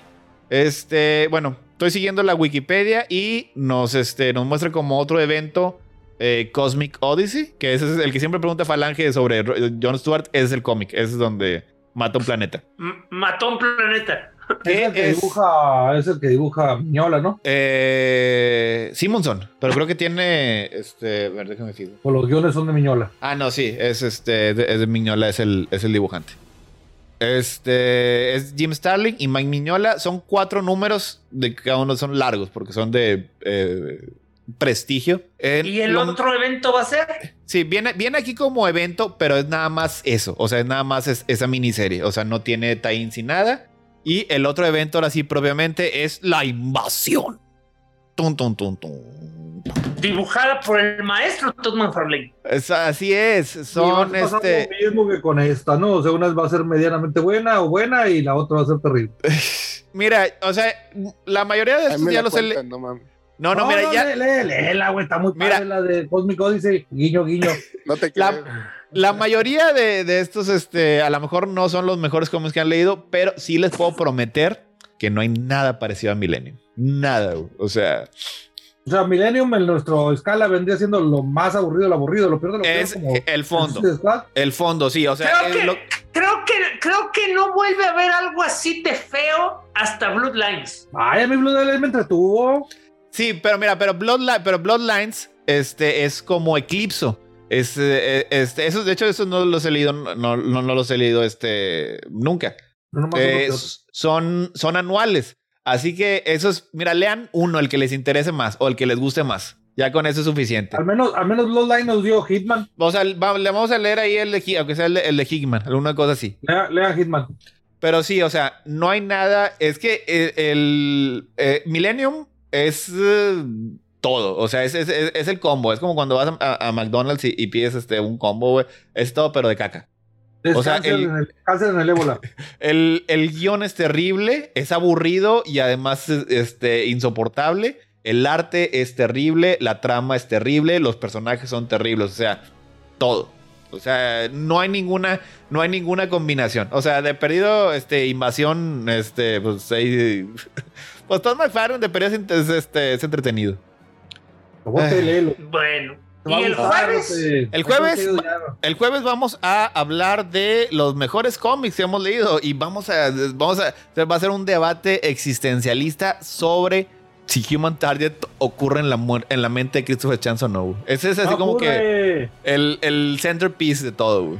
Mejor si Human y Target ya es no se va a hablar de las noticias, de las noticias que simbraron el universo de ese. Eh, po- da- podemos darle 10 minutos al iniciar este, lo que son eh, los nombres de los proyectos, porque aceptémoslo. O sea, ¿qué hay? ¿Qué, qué, qué, qué- qué gusta? ¿Un 30% de posibilidades de que eso ocurra? Pues No, que o ya, sea- dijeron, ya, dijeron aquellos que van a vender el Snyderverso, güey, a Netflix. No, es- eso no es noticia. Warner, y luego Eso- Warner la va a comprar Paramount o Universal, uno de esos.